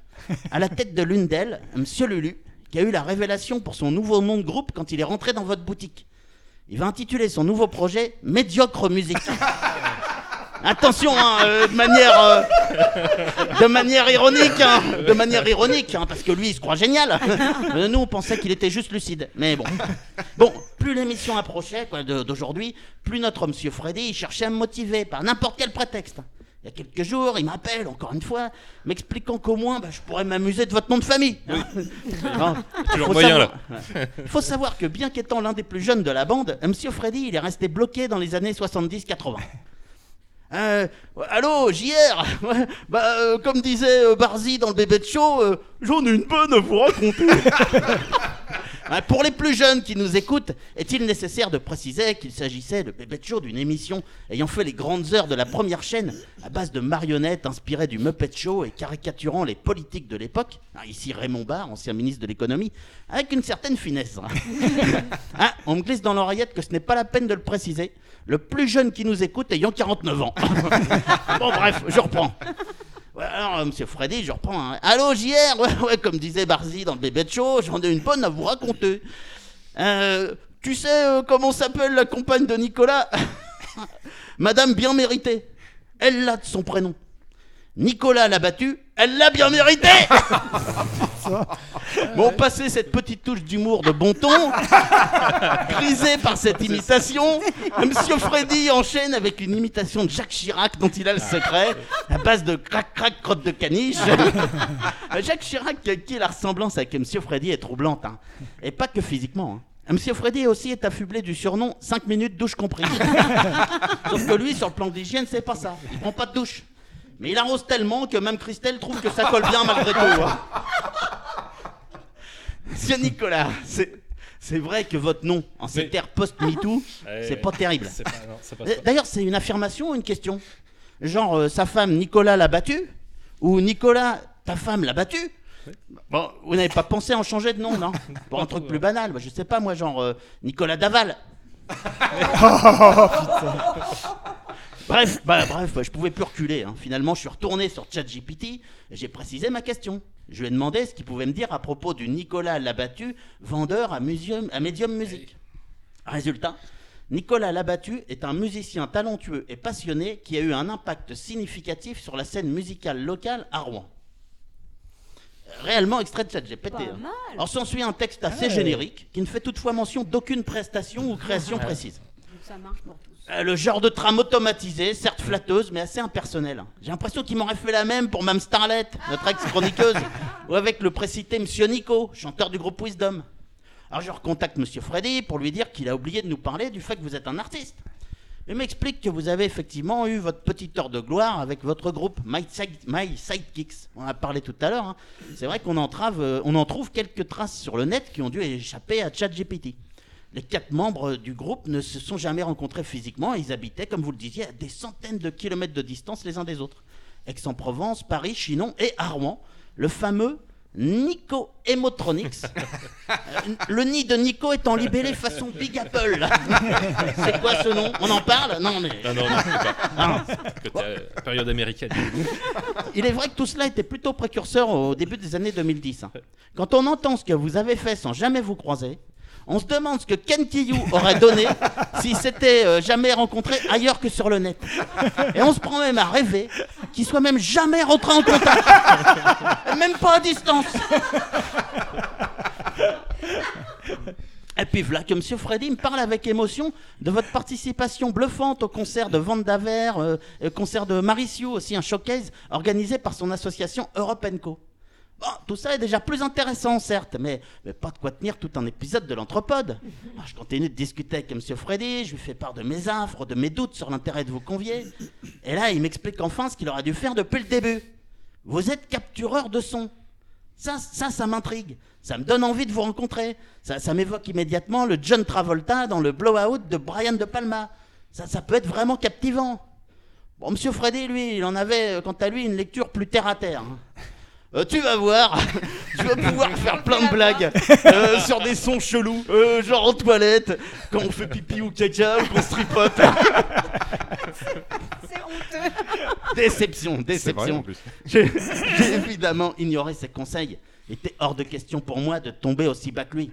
En parlant de tomber bas, je me dois de dire à nos auditeurs que Monsieur Freddy nous a mis extrêmement mal à l'aise tout à l'heure à l'arrivée de Nicolas. Il s'est en effet euh, empressé de l'accueillir sur le pas de la porte et lui a tendu son petit doigt de manière assez appuyée. tiens, tiens, euh, salut Nico, euh, crac crac crotte de caniche. Tire là-dessus. Nicolas avait deviné. Et avec l'air l'abattu, il s'est exécuté. Monsieur Freddy s'est alors fendu, vous l'aurez deviné, d'un paix bruyant, suivi d'un tonitruant. Tiens, sauvegarde-moi celui-là Quelle enflure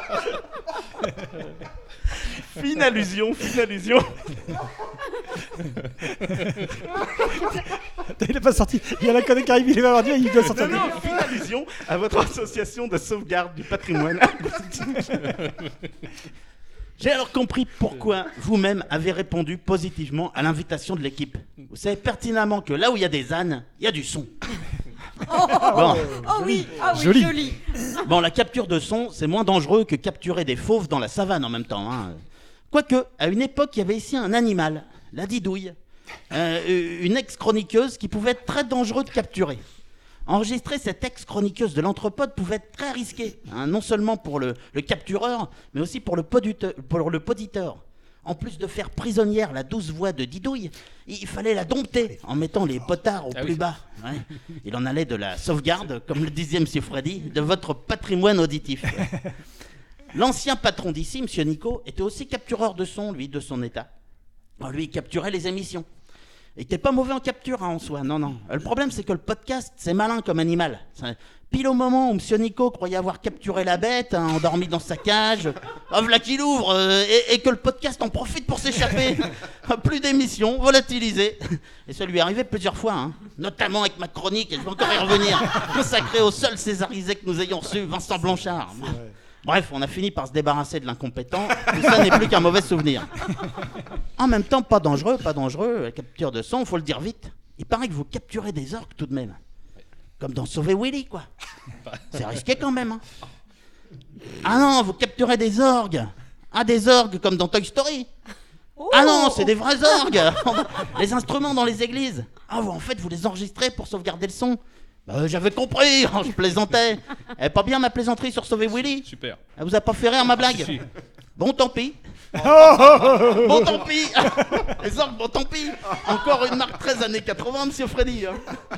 Eh oui, plus sérieusement, avec les précieux conseils d'un ancien invité de l'émission, Mathieu Farcy, à l'époque où nous recevions des invités captivants, euh, vous captez les effets de réverbération de lieux emblématiques et sauvegardez certains sons captés dans ces environnements. Euh, Par exemple, on l'a vu tout à l'heure, vous avez créé un clone numérique de l'orgue de l'église Sainte-Nicaise démonté pour laisser place à la brasserie Ragnar.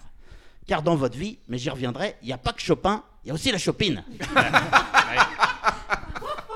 Vous sauvegardez des tas de sons différents, hein, des instruments rares comme le cécilium pour en faire des clones numériques, et vous captez des ambiances de nombreux lieux rouennais, le Gros Horloge, Saint-Maclou. Ah, moi aussi, j'ai pris quelques sons à Rouen ce matin en sachant que je vous verrais. Eh, mademoiselle, euh, t'es jolie, mademoiselle. S'il vous plaît. Oh, connard de cycliste, regarde où tu vas, espèce de bobo C'est poétique aussi. Hein Hein Ah, Au fait, dommage que Monsieur Marius, qui a fait l'intro tout à l'heure, soit pas présent. hein. Il a entrepris depuis sa naissance de pas se laver, procédant ainsi à la sauvegarde de son patrimoine olfactif. Alors même que j'étais déjà pleinement convaincu de l'intérêt de vous recevoir, finalement, bah voilà que Monsieur Freddy, il me dit qu'en plus, vous avez fait un podcast. Un truc très pointu sur l'avenue de Frédéric Chopin à Rouen pour un concert à l'hôtel de ville en 1838. Ah, j'ai écouté le podcast. hein. Bon, d'une oreille distraite au départ. hein. Moi, tous ces trucs un peu euh, LGBTQIA, là, genre euh, musique classique, euh, moi, ça me passionne pas. hein. Alors, pour que nos auditeurs en retiennent la substantifique moelle sans avoir à en subir l'écoute, euh, je vais le résumer ici. hein, parce que parce que c'est parce que c'est dense, précis, richement documenté, hein, le genre de truc un peu barbant qui dure plus d'une minute trente. hein. Bon, déjà, une première remarque il y a un paquet d'anachronismes hein, dans votre podcast là, sur YouTube. Bah, il y a question entre autres de CA, du, du téléphone Pixel 7A de Google, euh, des gardiens de la galaxie. C'est pas sérieux ça, monsieur Nicolas Euh, Au moins toutes les 2-3 minutes. Ah pardon, c'était les publicités. Bon bref, Bon, alors bah, Frédéric Chopin est polonais. À sa naissance, il chope un gros rhume qu'il quittera jamais. Il y a un prof de musique qui s'appelle Mesmer, je crois. Et puis à 19 ans, bah, il collectionne encore les images Paganini. Hmm. Après, il quitte la Pologne en 1830. Il reviendra jamais, tu m'étonnes. Hmm. Alors, il donne un concert à Vienne, où il rencontre François Fellman. Après un passage à Munich à 21 ans, il arrive à Paris en 1831. Alors, dans le podcast, vous restituez intelligemment le bouillonnement artistique de l'époque.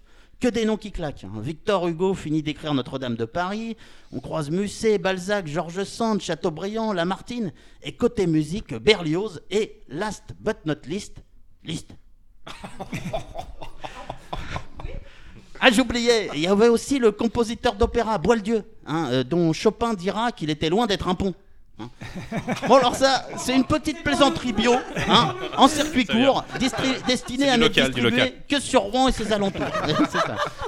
Euh, Bref, que du nom qui claque, hein, disais-je. Euh, pour restituer un peu, aujourd'hui, si Chopin débarquait pour une tournée française, vous auriez cité Michel Bussy, euh, Guillaume Musso et Ayane Nakamura. À l'époque, ça se sait peu, et d'ailleurs vous le passez sous silence, Mais Chopin incarne les débuts d'une sorte de libéralisme effréné. Il y avait une véritable levée de bouclier de certains musiciens français contre, je cite, la concurrence déloyale que représentait l'arrivée du fameux pianiste polonais qui cassait les prix du marché. En 1832, Chopin est invité près de Tours, votre région d'origine, par la famille Forest. Il y court, normal. À noter alors, à noter alors, et c'est véridique, le côté visionnaire d'un journaliste du journal d'Indre-et-Loire, une sorte de Freddy Lam local. Je cite Monsieur Chopin n'est pas un artiste de premier ordre. Dans le podcast, vous remettez en perspective, et là on l'a vu tout à l'heure, malheureusement, la durée des transports. hein. Comme le train, il n'existait pas encore partout, il fallait prévoir des longs trajets, en malposte par exemple. Donc le Paris-Rouen, on a parlé, il vous prenait 12 heures. Et c'est là que Monsieur Freddy m'a pourri. Prenez-vous 12 heures, soit tout de même 2 heures de plus qu'un Paris-Rouen un dimanche de nos jours. Mais bon, une petite anecdote intéressante également, que vous n'évoquiez pas dans le podcast, alors que c'est mis en exergue par de nombreux historiens. Hmm. Chopin aimait jouer ses concertos. Euh, Comme ça, il était moins fatigué que quand il jouait ses concertards. bon. Il s'excuserait presque. Vient enfin, vient enfin 1838 et le fameux concert Armand. Invité par euh, un certain Frédéric Lamy d'Europe et compagnie pour un, concert au profit de l'ami d'enfance de Chopin, Anthony Orlovsky, voisin du jeune Flaubert, alors adolescent. La belle reconstitution, hein, on est parfaitement dans l'ambiance. hein. Bon, j'ai euh, j'ai toutefois peu goûté les relents antisémites euh, accusant, je cite, la juive d'avoir obligé Chopin à revoir à la baisse le contenu de son spectacle. Ah, Jusqu'à ce que je comprenne qu'il s'agissait en fait du nom d'un opéra, la juive, programmé de manière impromptue le même soir que celui de son concert Armand, amenant le grand orchestre du Théâtre des Arts à se désister du concert de Chopin pour privilégier cet opéra. C'est vrai. Ouais. Foulant par là même au pied le principe populaire posé par un poète à moustache visant à toujours donner la priorité au concert de Frédéric. Les Chopin d'abord. J'attendais qu'elle arrive, la chute, mais je oui, je l'ai. Faute de disposer de tous les musiciens prévus, bah, Chopin est obligé de s'adapter. Il renonce euh, finalement à jouer son concerto, la grande polonaise brillante, au profit d'une version plus cheap, la petite portugaise luisante.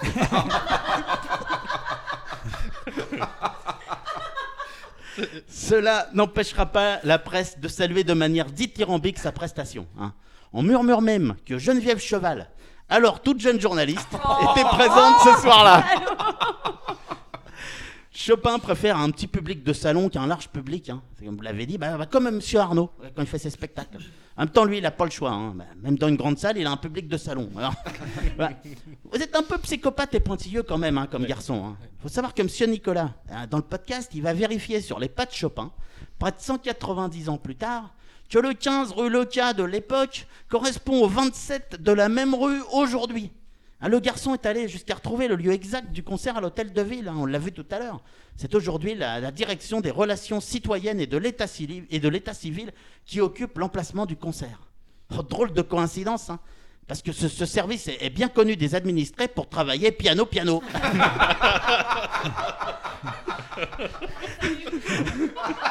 Et Monsieur Freddy qui me l'a dit. Euh, globalement, bah, je dois avouer au final qu'il est pas mal votre podcast. hein. Mais cette incessante musique de piano derrière, par contre, là, c'est agaçant. hein. Oui, a fallu quelque chose de plus moderne, un peu plus électro, plus, plus vendeur, quoi. Bah, vous avez même réalisé une version en anglais du podcast et vous nous avez appris que vous avez en vue une version polonaise. Eh ben écoutez, maintenant, bah, on attend la suite avec impatience. Et cette, et cette fois, je peux vous dire qu'on vous accueillera d'emblée avec grand plaisir. Vivement votre venue pour la suite de votre podcast, euh, Frédéric Shop 2 et Frédéric Shop 3. Hein. Bon, désolé, cette ultime plaisanterie n'est pas de moi, vous l'imaginez bien. hein. Elle est de ChatGPT. Merci de votre attention. Bravo Merci, monsieur JR, qui laisse sa place à nouveau à Arnaud. Merci beaucoup. On n'avait pas besoin de mettre des, des applaudissements enregistrés et des rires enregistrés, puisque on a bien rigolé. Ouais. Euh, tout était vrai, hein, Nicolas. Ah oui, tout est vrai. Quasiment. Bon, on va enchaîner quand même. Qu'est-ce qu'il nous reste à voir là, euh, en fin d'émission comme ça? La minute Les la 60 minute. secondes chrono. Vous êtes prêts Vous avez vos notes sous les yeux? Ouais.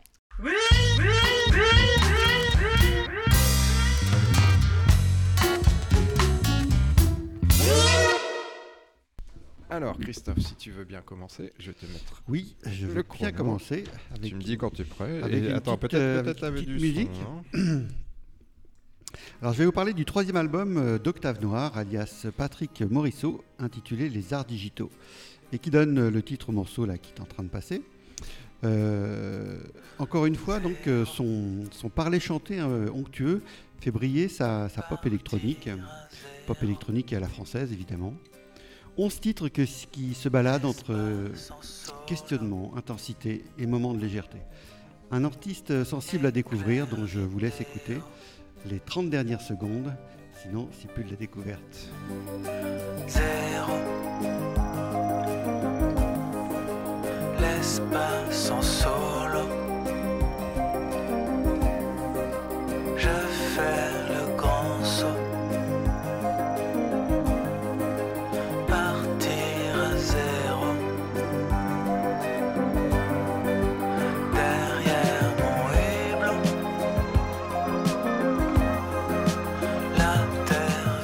Merci Christophe. Euh, si je ne m'abuse, tu nous avais déjà parlé d'Octave Noir. Oui, il y a très très longtemps, mais euh, c'était en 2017 et euh, c'était son premier album justement. Très beau, merci beaucoup. Arnaud, es-tu prêt? Ouais. Il n'y a pas de. Alors vas-y, quand tu veux. Bah, moi, je voulais vous parler d'un coup de cœur. C'était euh, lorsque je suis allé à Londres il y a quelques semaines. euh, J'avais le rêve d'aller voir une comédie musicale à Londres. Et je me suis lancé sur la comédie, la comédie musicale euh, Retour vers le futur, The Musical. Et euh, donc, c'était dans un théâtre euh, classique londonien, 1500 places, un beau théâtre. Euh, c'était, je crois que cette semaine, ils viennent de fêter la 700e représentation. C'était absolument formidable. On retrouvait vraiment sur scène, alors le- là, il n'y a pas la barrière de la langue, puisque, ou, ou très peu finalement, puisqu'on connaît l'histoire, etc. On retrouve tout- tout- tous les éléments qui font le, le succès et qui font notre attachement au film. Euh, et, avec un travail de décor et de mécanique pendant le spectacle et pendant certaines scènes qui est absolument formidable. Ça danse, ça chante, c'est aussi très joué. hein. Euh, Il n'y a pas en permanence du chant, on passe du parler au chant. Euh, et on retrouve la DeLorean sur scène et on, a la scène de, fin avec la foudre, la voiture, etc. C'est rendu de manière formidable. Franchement, ça vaut vraiment le coup si vous êtes de passage là-bas un jour, d'y aller. Merci Arnaud, ça donne envie. Ça Je savais même pas que ça existait cette. envie, euh, hein. Moi, je cette me posais la question musicale. des chants. euh, Qu'est-ce qu'ils chantent du coup En euh, fait, Alan Silvestri a, a retravaillé euh, sa, Sa- BO, ouais. originale Ouais, ouais. avec un auteur génial. et ils ont écrit des génial. chansons, encore la partie Ouais, chantée, qui, qui font, racontent voilà, aussi qui- ce qui, qui se font passe. avancer Ouais, l'histoire. c'est ça. Super. Nicolas, est-ce que tu as préparé un petit coup de cœur, un petit coup de préparé, mais oui, en une minute, je peux. Ouais. je peux parler d'un. Alors vas-y, le Allez, c'est est parti. parti. Euh, donc, euh, oui, je voulais vous parler d'un, de Bateau Serra. Alors, je ne sais pas si vous savez ce que c'est, Bateau Serra. C'est un- une interface Linux. C'est un Linux qu'on installe dans un vieil ordinateur qui transforme cet ordinateur-là en borne d'arcade euh, Hmm. vintage. Street Fighter 2, Mortal Kombat, Outrun. Donc c'est un, un fichier gratuit à télécharger euh, sur le site Bateau Serra. Euh, on crée une clé euh, USB bootable qu'on met dans un vieil ordinateur complètement obsolète qui traîne au fond d'un tiroir. Qu'est-ce que t'appelles un vieil ordinateur obsolète? C'est-à-dire. euh, Vraiment même très... 2000, 2000 ou... Il y a, il y a- il y a des, une version pour les ordinateurs début 2000. Ouais. D'accord. Il faut une prise USB quoi. Il faut juste un port USB et pouvoir booter sur le port USB pour l'install. Et, euh, et donc un, un ordi même de 2005 euh, suffit largement Un à faire portable tourner, euh, comme ça, là, ça, ça marche. pff, là, largement, Ah, ouais. excellent. Et euh, bon, c'est totalement gratuit. Et on accède au, on peut installer dans ces- cette interface-là les ROM, c'est-à-dire les, les, les fichiers jeux. Les gens du voyage. À quasiment, voilà. à l'infini. Et avec juste une petite manette USB, on a une bande d'arcade gratuite. euh, Merci Nicolas. Voilà. Je il, parler de tenu, ça. il a tenu la minute en plus, parfait. En étant interrompu par Ludo. Christelle, t'es prête Oui. Eh bien, moi, je vais vous parler d'un grand coup de cœur. C'est que j'ai emmené mes filles voir Hip Hop Kids euh, au 106 avec le chanteur, l'ancien membre de Science Soup Crew, Sly Johnson, qui a fait euh, un truc de dingue. C'est qu'il revient sur 50 ans d'histoire du hip hop euh, et avec ses trois musiciens et amis, un batteur, un guitariste, un bassiste. Euh, il interprète des titres phares comme euh, du IAM, des Cool Herc, Grandmaster Flash, jusqu'aux artistes un peu plus classiques mais plus récents comme MC Solar et Dr. Dre. La salle était remplie de mômes et parents Et euh, les mômes étaient tout à sa cause dès qu'il a commencé à dire bon bah on va mettre le bordel. Ça s'est mis à hurler. C'est une conférence, puis après il joue, il s'amuse, il, il participe, il fait participer le public. C'est vraiment, euh, euh, c'est génial. C'était en famille, je crois que c'était aussi pour les parents, autant pour les parents que pour les enfants. Et franchement, euh, moi j'ai- je suis rentrée avec mes filles dans la voiture et on a mis un bouge de là de MC Solar. Elles connaissaient pas et c'était vraiment un grand grand bonheur. Très bien, merci Christelle. Ludo, tu es Oui. prêt? Tu veux un petit chrono? Un petit chrono. Ah oui. Et t'avais pas de son? Non, c'est bon. Moi, je vais vous parler de, de the Fred de d'Ari Aster, qui est, euh, qui est vraiment un film que j'ai vu récemment, euh, qui m'a particulièrement euh, particulièrement plu. Euh, donc Ari Aster, qui est un réalisateur qui avait déjà réalisé deux films d'horreur épouvante, Hérédité et Midsommar, et qui nous revient avec un, un- ce troisième film où là, on est plus sur une comédie, mais une comédie, comment dire, à la Ari Aster, c'est une comédie vraiment cauchemardesque, puisque qui est à la croisée, je dirais, entre le Mother d'A- de- de- d'Darren Aronofsky pour ceux qui l'ont vu et les films de David Lynch, euh, période de Twin Peaks, euh, euh, Mulholland Drive, Lost Highway, avec des personnages absurdes, des situations complètement bizarres, décalées. On y suit le parcours de Beau, qui est joué par Joaquin Phoenix, qui est impressionnant, qui entame un voyage pour se rendre à l'enterrement de sa mère. Et en fait, c'est un voyage non seulement terrestre, mais aussi dans la psyché du, personnage, puisque on se rend très vite compte que Beau est fou en fait. Et franchement, à voir, c'est une, vraie expérience quoi. Je le conseille à tous ceux qui peuvent le voir. Voilà. Merci Ludo. Bah, J'avais j'avais envie d'aller le voir, mais les, les trois heures m'ont un peu effrayé, moi. Ah, mais putain Mmh. de film. hein. N'y allez pas, ça dure 3 heures. Ah, on était, on, on l'a vu ensemble, franchement. Ouais. Mmh. Très bien, je, Faut, je vais- faut choisir son horaire, quoi. je clôture la séquence avec un petit coup de cœur. C'est parti. Alors c'est un coup de cœur pour la série Beef, acharné en français, disponible en ce moment sur la plateforme Netflix. Le pitch, je vous le donne, un fameux incident, un fâcheux incident survenu sur la route n'a de cesse de s'immiscer dans l'esprit de deux personnes et de consumer peu à peu toutes leurs pensées et actions. C'est vague, mais c'est plutôt bien résumé et c'est suffisant pour ne pas gâcher la bonne surprise qu'est le visionnage de cette série. 10 épisodes seulement qui filent à toute vitesse, des acteurs merveilleux, Steven Yeun, nommé pour l'Oscar avec son rôle dans Minari, et Ali Wong, gros coup de cœur pour cette comédienne connue dans le monde du stand-up américain et donc totalement inconnue de moi. Euh, J'y ajoute un gros travail sur la psychologie, le doute, la vérité, les faiblesses, la folie, bref, la vie. Certes dans ses remous les plus troubles, mais quand même la vie. La bande son, bah, tout ce que nous écoutions dans les années 90, Smashing Pumpkins, System of a Down, Sugar Ray ou encore Incubus, qu'on entend derrière. Euh, sol bémol, la fin pour moi. Euh, Celle-ci aurait pu, aurait dû s'arrêter à l'épisode 9. Euh, C'est mon avis. Je sais qu'il est partagé par ma collègue de bureau. Je l'embrasse, même si elle n'écoute pas.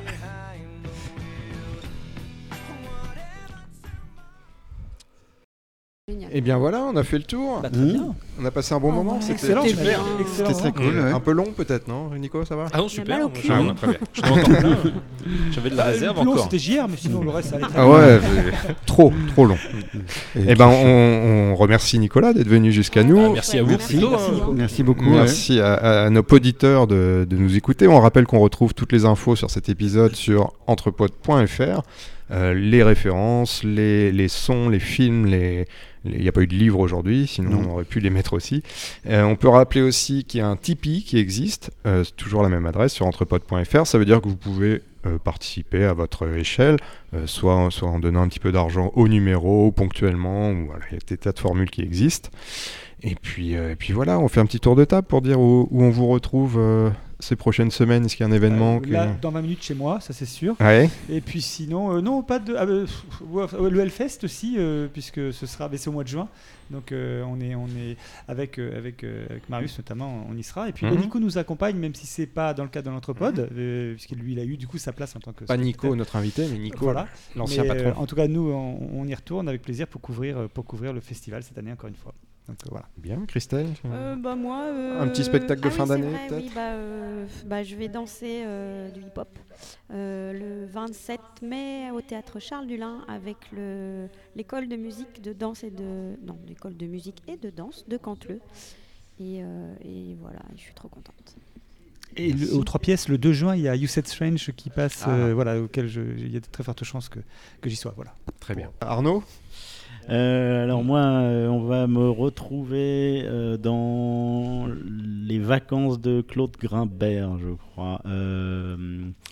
Avec la nouvelle troupe de théâtre à laquelle je amateur à laquelle je participe cette année, donc à Marom, troupe de l'Amical Lake de Marom, donc à Beaumarchais le samedi 10 juin euh, en fin de journée, 20h30.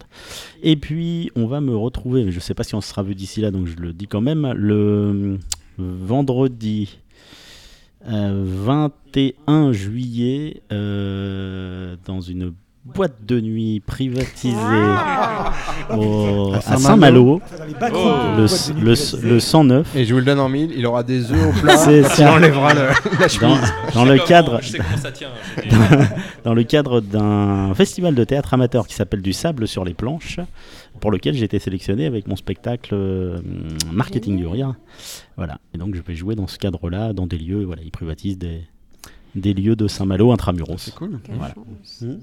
Et puis toi, Merci Christophe. on te retrouve où, Euh, toi Puis toi Bah oui. Alors, nous, je dis nous, car nous allons bientôt aller voir Starmania, mis en scène par le Rouennais Thomas Joly.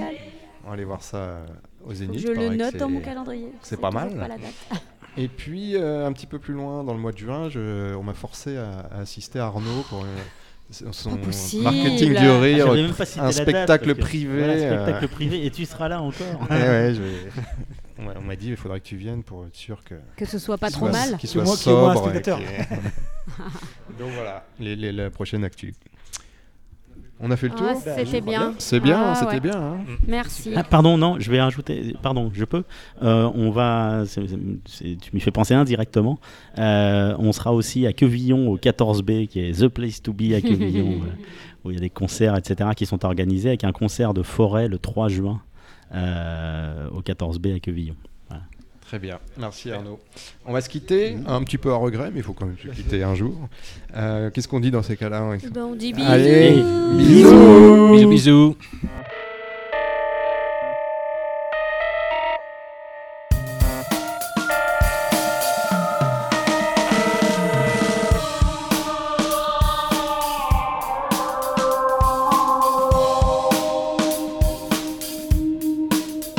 quesarío, quesarío, quesarío, quesarío, quesarío, quesarío, quesarío, quesarío, quesarío, quesarío.